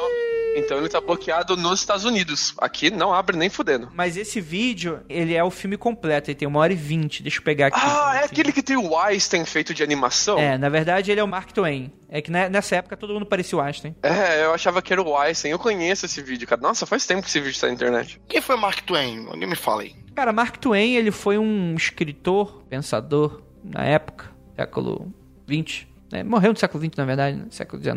É, 20. ele morreu em 1910, entre 1910 e 1915, agora não tô certo, mas é ali no meio. E agora, olha que interessante. Ele parece uma mistura do cara do KFC com o, Albert Einstein. É uma mistura louca. é, mas, cara, mas ele já é uma figura bizarra. Ele foi o autor do Tom Sawyer. Tom Sawyer, acredito que seja o, o livro e história mais famosa dele, mas ele é um cara que ele é bem importante, assim. O Tom Sawyer e o Huckleberry Finn, né? Sim, sim, sim. Exato, exato. Então, por exemplo, olha só, tem uma citação do autor que ele fala o seguinte. Eu vim com o cometa Harley em 1835. Ele está chegando novamente no próximo ano, 1910. E espero sair com ele. Será a maior decepção da minha vida se eu não sair com o cometa Harley. O Todo-Poderoso disse, não há dúvida. Abre aspas. Agora, aqui estão esses dois malucos irresponsáveis. Eles vieram juntos, eles devem sair juntos. E acreditem, o Mark Twain morreu dia 21 de abril de 1910, um dia depois que o cometa Harley atingiu o periélio do planeta em 1910, cara. Cara, Olha que maluquice. Mochileiro das galáxias, meu cara. Aquilo É, ali cara, a galera veio pegar ele, né?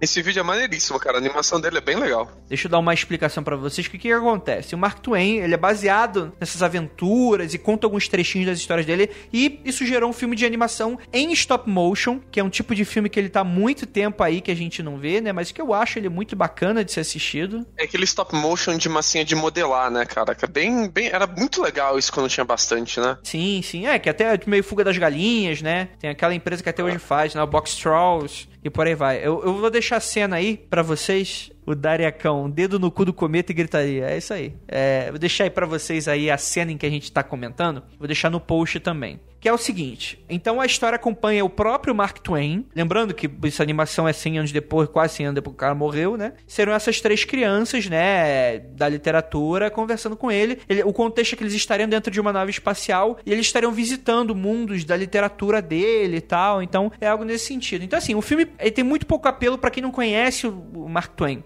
Só que esse trecho do filme é de uma hora em que eles vão pra uma outra dimensão e eles encontram o anjo. Cara, é muito legal porque é de massinha, né, cara? Aí tu vê, por exemplo, eles abrem a porta, aí aparece um planetoide, né? Como se tivesse chegado no planetoide. Aí surge da areia, vem uma, uma, uma- uma criatura sem cabeça. E a criatura pega ali uma máscara, tipo aquelas máscaras de carnaval, e, e usa como se fosse o rosto dela, né? E a máscara começa a falar. Ah, aí começa a se apresentar, ah, quem é você e tal. Aí, porra, eu sou, eu sou o anjo. Aí, porra, que legal, anjo. Meio esquisito, mas qual é o seu nome? Satã. Aí, criançada meio... Aí, Caralho, que porra é essa aqui? E, cara, é muito legal que esse- o stop motion, ele já dá esse ar meio bizarro também pra coisa toda, né, cara? Isso é legal. E aí o, o Satã convida eles pra dar um passeiozinho no pequeno... Não é um planetóide que não é circular, mas é um, é um pedaço de terra flutuando no vazio. E aí eles começam a ter vários diálogos, né? O Satã, ele é capaz de criar várias coisas, ele oferece frutas e alimentos. E ele fala, poxa, vamos brincar de alguma coisa. Modela aqui essas pessoas desse barro e me ajuda a gente montar uma historinha aqui. Aí as crianças vão, modelam pessoazinhas, um modela uma vaquinha, um rei, uns soldados, e- mostra assim, e aí começa aquele diálogo de Satã com eles, né? E o Satã começa a se irritar, falando como ele não gosta dessa raça. Ele acha os humanos muito interessantes, mas acha uma raça inútil. E começa a irritar, né? Que aí os bonequinhos ali começam a brigar por causa do gado e tal. I find you humans quite interesting. Even though you are a worthless, greedy lot. How annoying that sound is.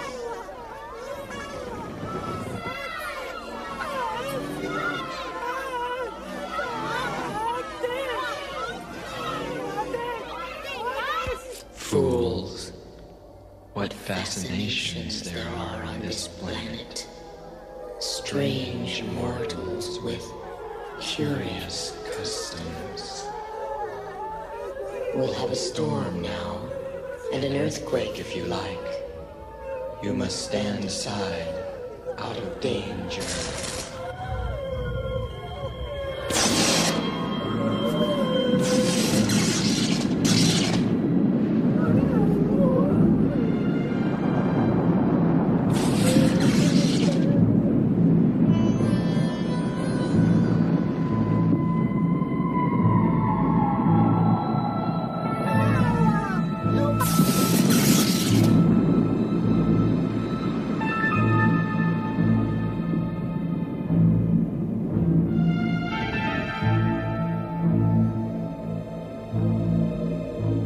E, cara, é, é, é bizarro e legal ao mesmo tempo. Eu acho ele muito interessante. E tem continuação de fanfic dele, viu? Ah, é? É, tem a galera que pegou e fez o CGI, em versão CGI, não é stop motion de massinha, né? É de computador. Mas eles gostaram tanto do personagem que aproveitaram. Satan's Flower, o nome da animação. É, a flor de Satã. Nossa, bem feitinho. É, ele é bem legal mesmo. Tem, a galera, tipo, se empolgou, assim. Tem vários, não, esse não é o único, não. Tem uma galera que fez de, de fotografia também. Tô tentando achar o link. Tem vários desses. E é legal que, que o Satã ali, depois quando as crianças fogem, né? Ele destrói tudo. E aí o, o Satã, anjo Satã, ele ele dá uma, uma versão de Lágrimas na Chuva dele, né? Aí ele Nossa fala uma, uma- uma- um diálogo que é, um diálogo, um monólogo que é bem interessante, né? A vida é na verdade apenas uma visão, um sonho. Nada existe além de um espaço vazio e você. E aí ele vai sumindo. Você não é mais do que um pensamento. E aí ele some e dá um, um fade out, assim.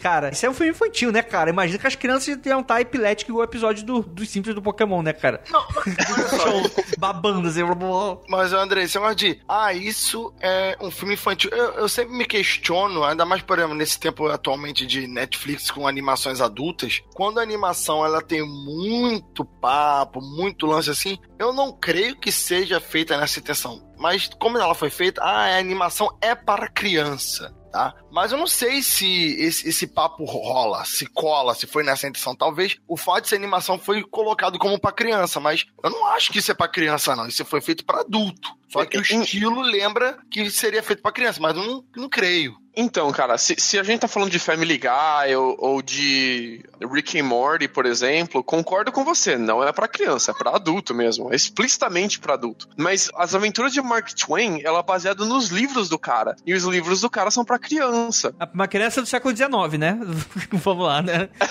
Isso. Não, é, Não, é um clássico da literatura americana, eles exigem que você leia isso daqui na escolinha. Não, Sim, tudo sim. bem. A história dele pode ser pra criança, não tem problema. Mas falar da vida dele não quer necessariamente dizer Não, que sim. é criança, entendeu? Então, é, é que eu tô, é o que eu tô dizendo. Como tem várias referências ao universo que ele criou, as obras dele, ele parece que é pra criança. Fica meio ambíguo, né? A gente não consegue entender direito. Mas esse diálogo é tipo aquela conversa que a Alice no País das Maravilhas tem com a Centopeia. É a mesma coisa. Na animação da Disney, a animação é pra criança. Mas aquele diálogo não é pra criança, cara. É um diálogo, uma discussão existencial, filosófica. Não, tudo bem. A, a animação, a, a Pixar faz muito isso, né? Você pode É. fazer a animação com várias camadas, onde a criança vai gostar, o adulto vai entender e tal. Nesse caso, eu acho que a referência que tem das histórias de Mark Twain é justamente por causa disso. Já que nos Estados Unidos todo mundo conhece, é pedido na escola, é um assunto que todo adulto conhece. E você vai dar uma nova profundidade. E o Uhum. foco não é a criança, o foco é adulto que sabe daquelas histórias, que vai entender, e agora ele tem uma nova camada toda pra ele entender a diferença. Então, assim, não sei, talvez na época desenho era diretamente relacionado à criança, mas eu não creio que isso seja feito pra criança. Ah, eu acho que é, cara. Eu acho que foi, foi uma.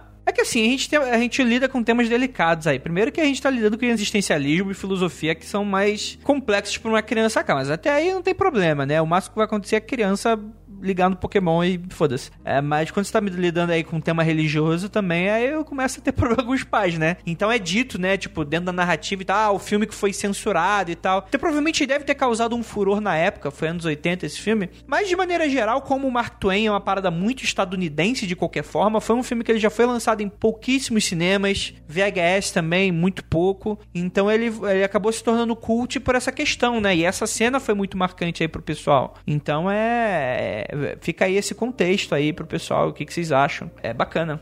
Então chegamos aqui no final desse episódio. Espero que todos vocês tenham gostado. Lembrando que, se vocês querem adicionar no próxima pauta vídeos bizarros, não manda e-mail. Coloca no post, coloca o link. Se você não achar o link, tudo bem, mas coloca o nome para ajudar pelo menos a gente a procurar e ajudar você a achar também. E comente também o que vocês acharam dos vídeos dessa lista desse episódio e vamos nos preparar para o quinto episódio. Gostaria de agradecer muitíssimo ao nosso queridíssimo Rafael Jacaona. E aí, galera, valeu mesmo. Valeu, Andrei, pelo convite. E assim, doem bastante aí pro Mundo Freak fazer vídeos no YouTube de, do Andrei se cagando todo, tá? E sucesso, sucesso para todo mundo. Obrigado, ouvintes que estão aqui ao vivo. Valeu pela contribuição, valeu pelo tempo aí de vocês. Espero que isso aconteça mais vezes e que vocês estejam aí também. Excelente. Muito obrigado, Lucas Balaminute. Um beijão para todo mundo que acompanhou a gente e eu digo mais. Me ajudem a resolver os puzzles, cara, do primeiro vídeo que a gente discutiu hoje, porque tem puzzle ainda que não é, tá resolvido, vem desde 2015 que a gente tá tentando. Então quem se interessa, o 11BX1371 tá aí cheio de puzzle para ser resolvido, vem ajudar a gente. Show de buela. Então é isso, galera. Espero que vocês tenham gostado desse episódio. Bora lá pro contatos imediatos e a gente fica pra próxima semana. Até.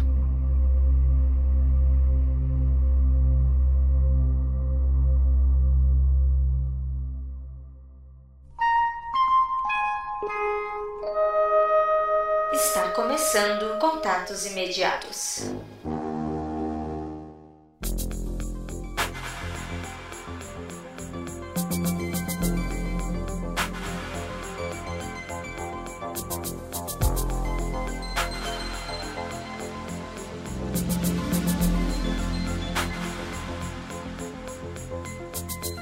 Chegamos aqui agora nos comentários, nos feedbacks, dos contatos imediatos, o momento agora dos feedbox, em que a gente lê, a, lê as leituras e as mensagens e tudo mais que vocês gostam. E o último episódio foi o episódio 174 sobre SCP, né? Que gerou muitas piadinhas de Serasa e só pra contrariar.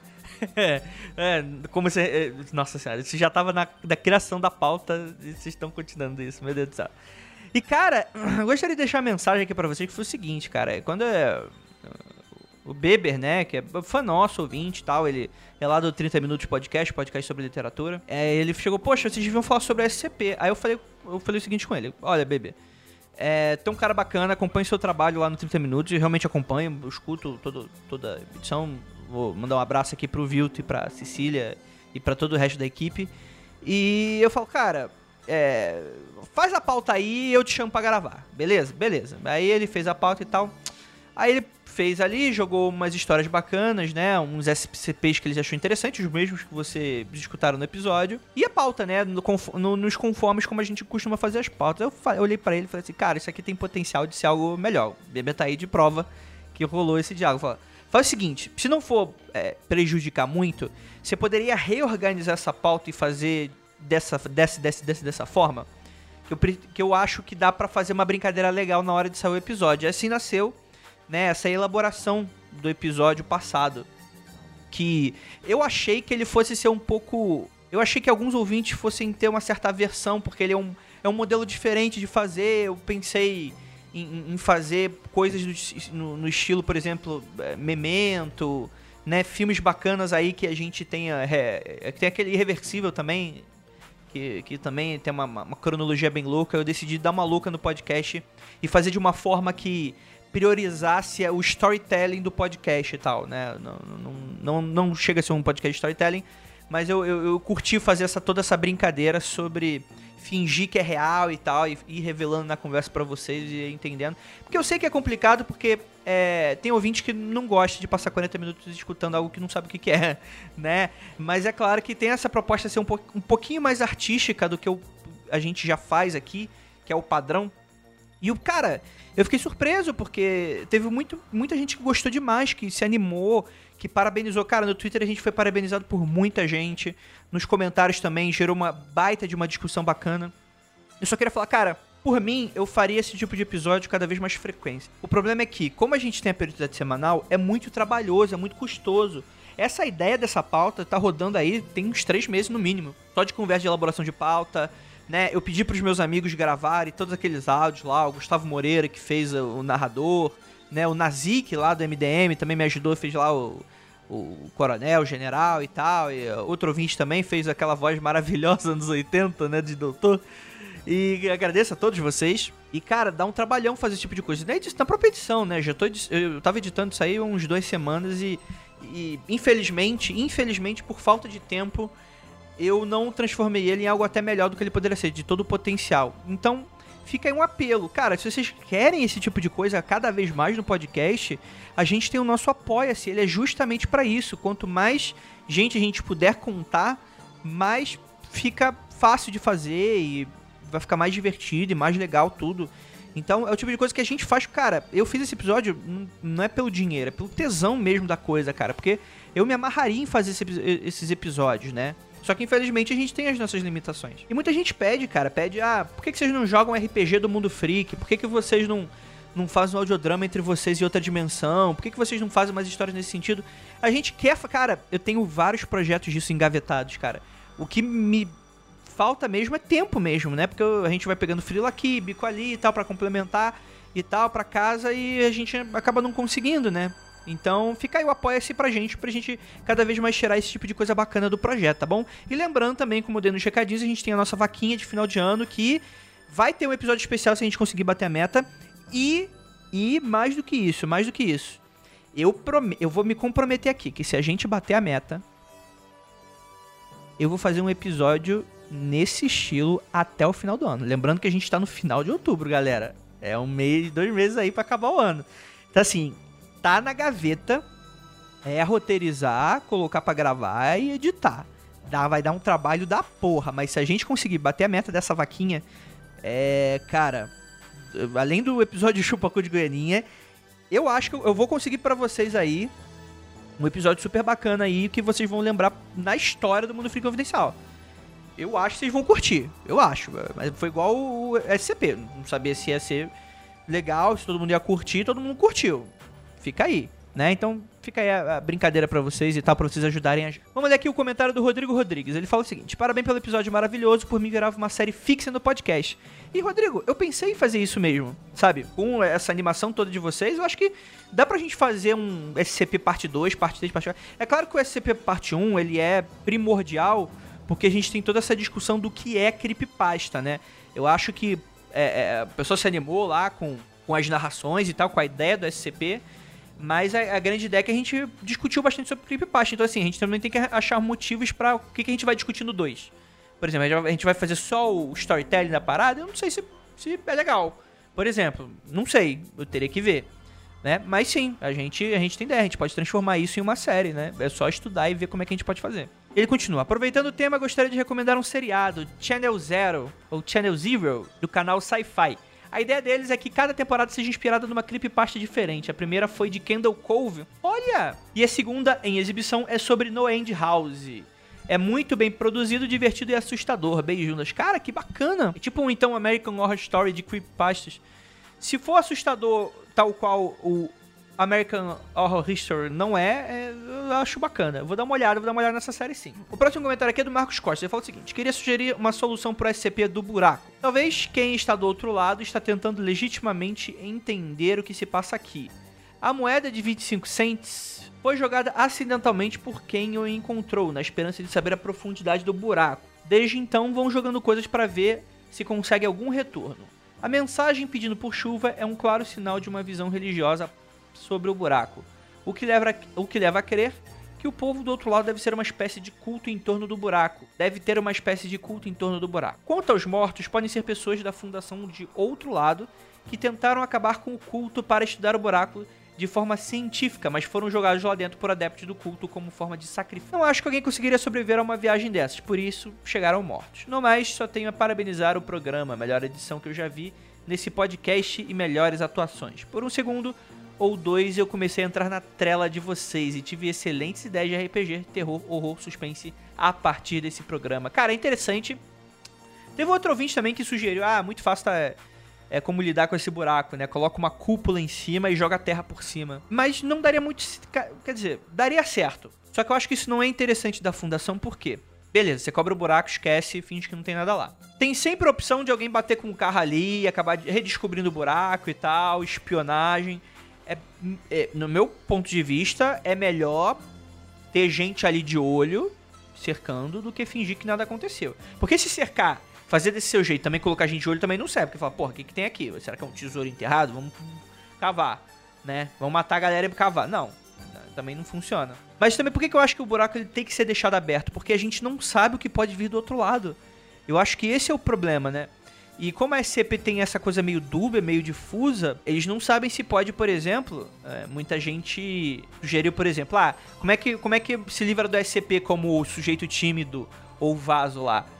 Cara, joga pra dentro do buraco e foda-se. Só que, cara, tipo, não seria interessante porque, primeiro que você não tá se livrando do problema.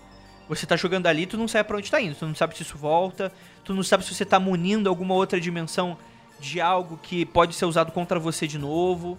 Então, assim, você tá jogando o problema para debaixo do tapete, você não tá exatamente resolvendo. Você resolve a curto prazo.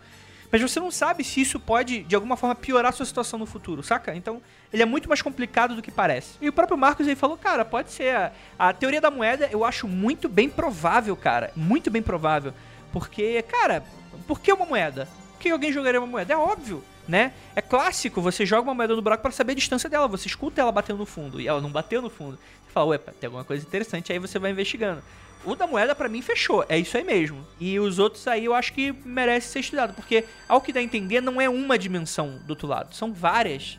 É como se fosse ali os buracos fossem todos interconectados e não é que, ó, joga uma moeda e aparece em todos os outros mundos, mas não, tipo, joga uma moeda e ele viaja e pode acabar. É como se você estivesse jogando algo no rio, algo no mar, e isso vai acabar caindo numa ilha. Né? É, seria mais ou menos essa lógica, pelo que eu entendi, né? É, mas eu acho interessante, com certeza, pode haver cultos relacionados ao buraco, né? É o tipo de coisa que o pessoal, né? Pô, o buraco que dá coisas, que a gente pode se livrar de coisas, né? Com certeza. O Carlos aí fala o seguinte: Vou colocar aqui o que eu coloquei no Facebook. Vocês precisam muito jogar o RPG Freak no universo da Fundação SCP. Seria foda. Rafa Jacaú, um dos agentes da fundação. Andrei Fernandes como cético que cai de paraquedas na porra toda. Tupá guerra bruxando muito nas paradas e por aí vai. Ouvindo novamente com cuidado, vocês jogaram RPG boa parte do episódio. Só faltava cortar a parte que começa a explicar que era brincadeira e entraram agentes do SCP ali para interrogar vocês sobre como conseguiram acesso aos arquivos e vocês narrassem para os agentes a aventura que resultou no início do episódio. Cara, que. Cara, é uma excelente ideia, Hugo. Tá pensando fora da caixinha. Bacana, gostei da ideia. É. E, cara, tem muita gente pedindo RPG, né, cara? O pior é que. Cara, a gente sempre quis fazer, só que a gente ficou reticente porque o, o Nerdcast faz e ele faz muito bem. Então, assim, primeiro que fazer tão bom quanto eles é complicado porque eles têm toda uma produção e dinheiro para bancar, né? Então a gente é, muito provavelmente ficaria uma, uma tom menor é, e outra que vai ter aquele, ah, vocês estão campeando Nerdcast. Como se o Nerdcast tivesse inventado podcast com RPG, né? Pelo amor de Deus, né? Tem exemplos clássicos aí da podosfera de pessoal jogando RPG, com o próprio Terceira Terra e tal, nem sei se tá produzindo ainda. É, e porra, e agora o MDM acabou de, acabou de lançar. Eu falo, cara, tudo bem que o MDM fez tudo primeiro, né? Mas, poxa, né? Vai parecer que ele tá copiando a cara dura, né? E é uma ideia que já tá que a gente tá querendo fazer há muito tempo. E eu, outra coisa é que, cara, eu vou falar que para quem quer que veja a gente jogando RPG, eu vou dar a dica que vai ter um episódio de um podcast que não é o nosso, que talvez, que talvez, mas muito provavelmente sane essa secura que vocês têm de RPG do mundo freak. Eu não vou falar mais nada, mas fiquem atentos que a gente vai anunciar em breve. Então é isso, vamos ficar com esse mistério. Apoiem o Apoia-se e a nossa vaquinha Vai estar tá tudo aí no post e aquilo. Não olhem para trás.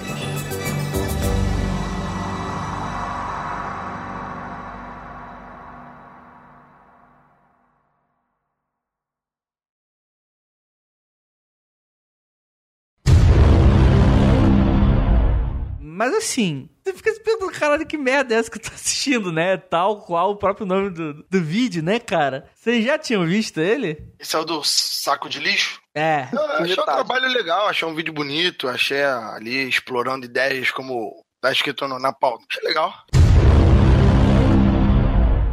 Como é que a gente pode falar mais. Como é que fala naive em português, caralho? Eu não faço a mínima ideia, rapaz. Não sei. Sei nem o que você tá falando. Quando você. Não, é criança, cara. É, é quando você se ah, masturba na ah, floresta com um saco na cabeça. Exato.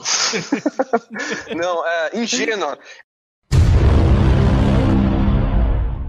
Então, gente, aproveitando que todos eles saíram, eu vou revelar umas paradas aqui para vocês. vocês. Vocês gostam de teoria da conspiração?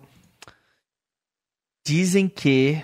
Dizem que senhor Rafael Jacaona foi substituído no episódio do SCP. E tem um momento daquele podcast em que isso fica claro. Não sei. Não sei, não sei. É, Leandro Renato Vicente, também te amo, cara. Vai na, vai na paz. Dedo no cu e gritaria. É... o Lucas é muito iluminista de teoria da conspiração, concordo. Cara, vocês não sabem o, a, o tema que a gente tá. Caralho.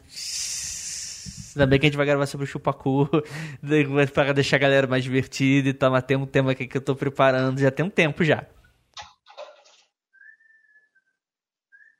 É.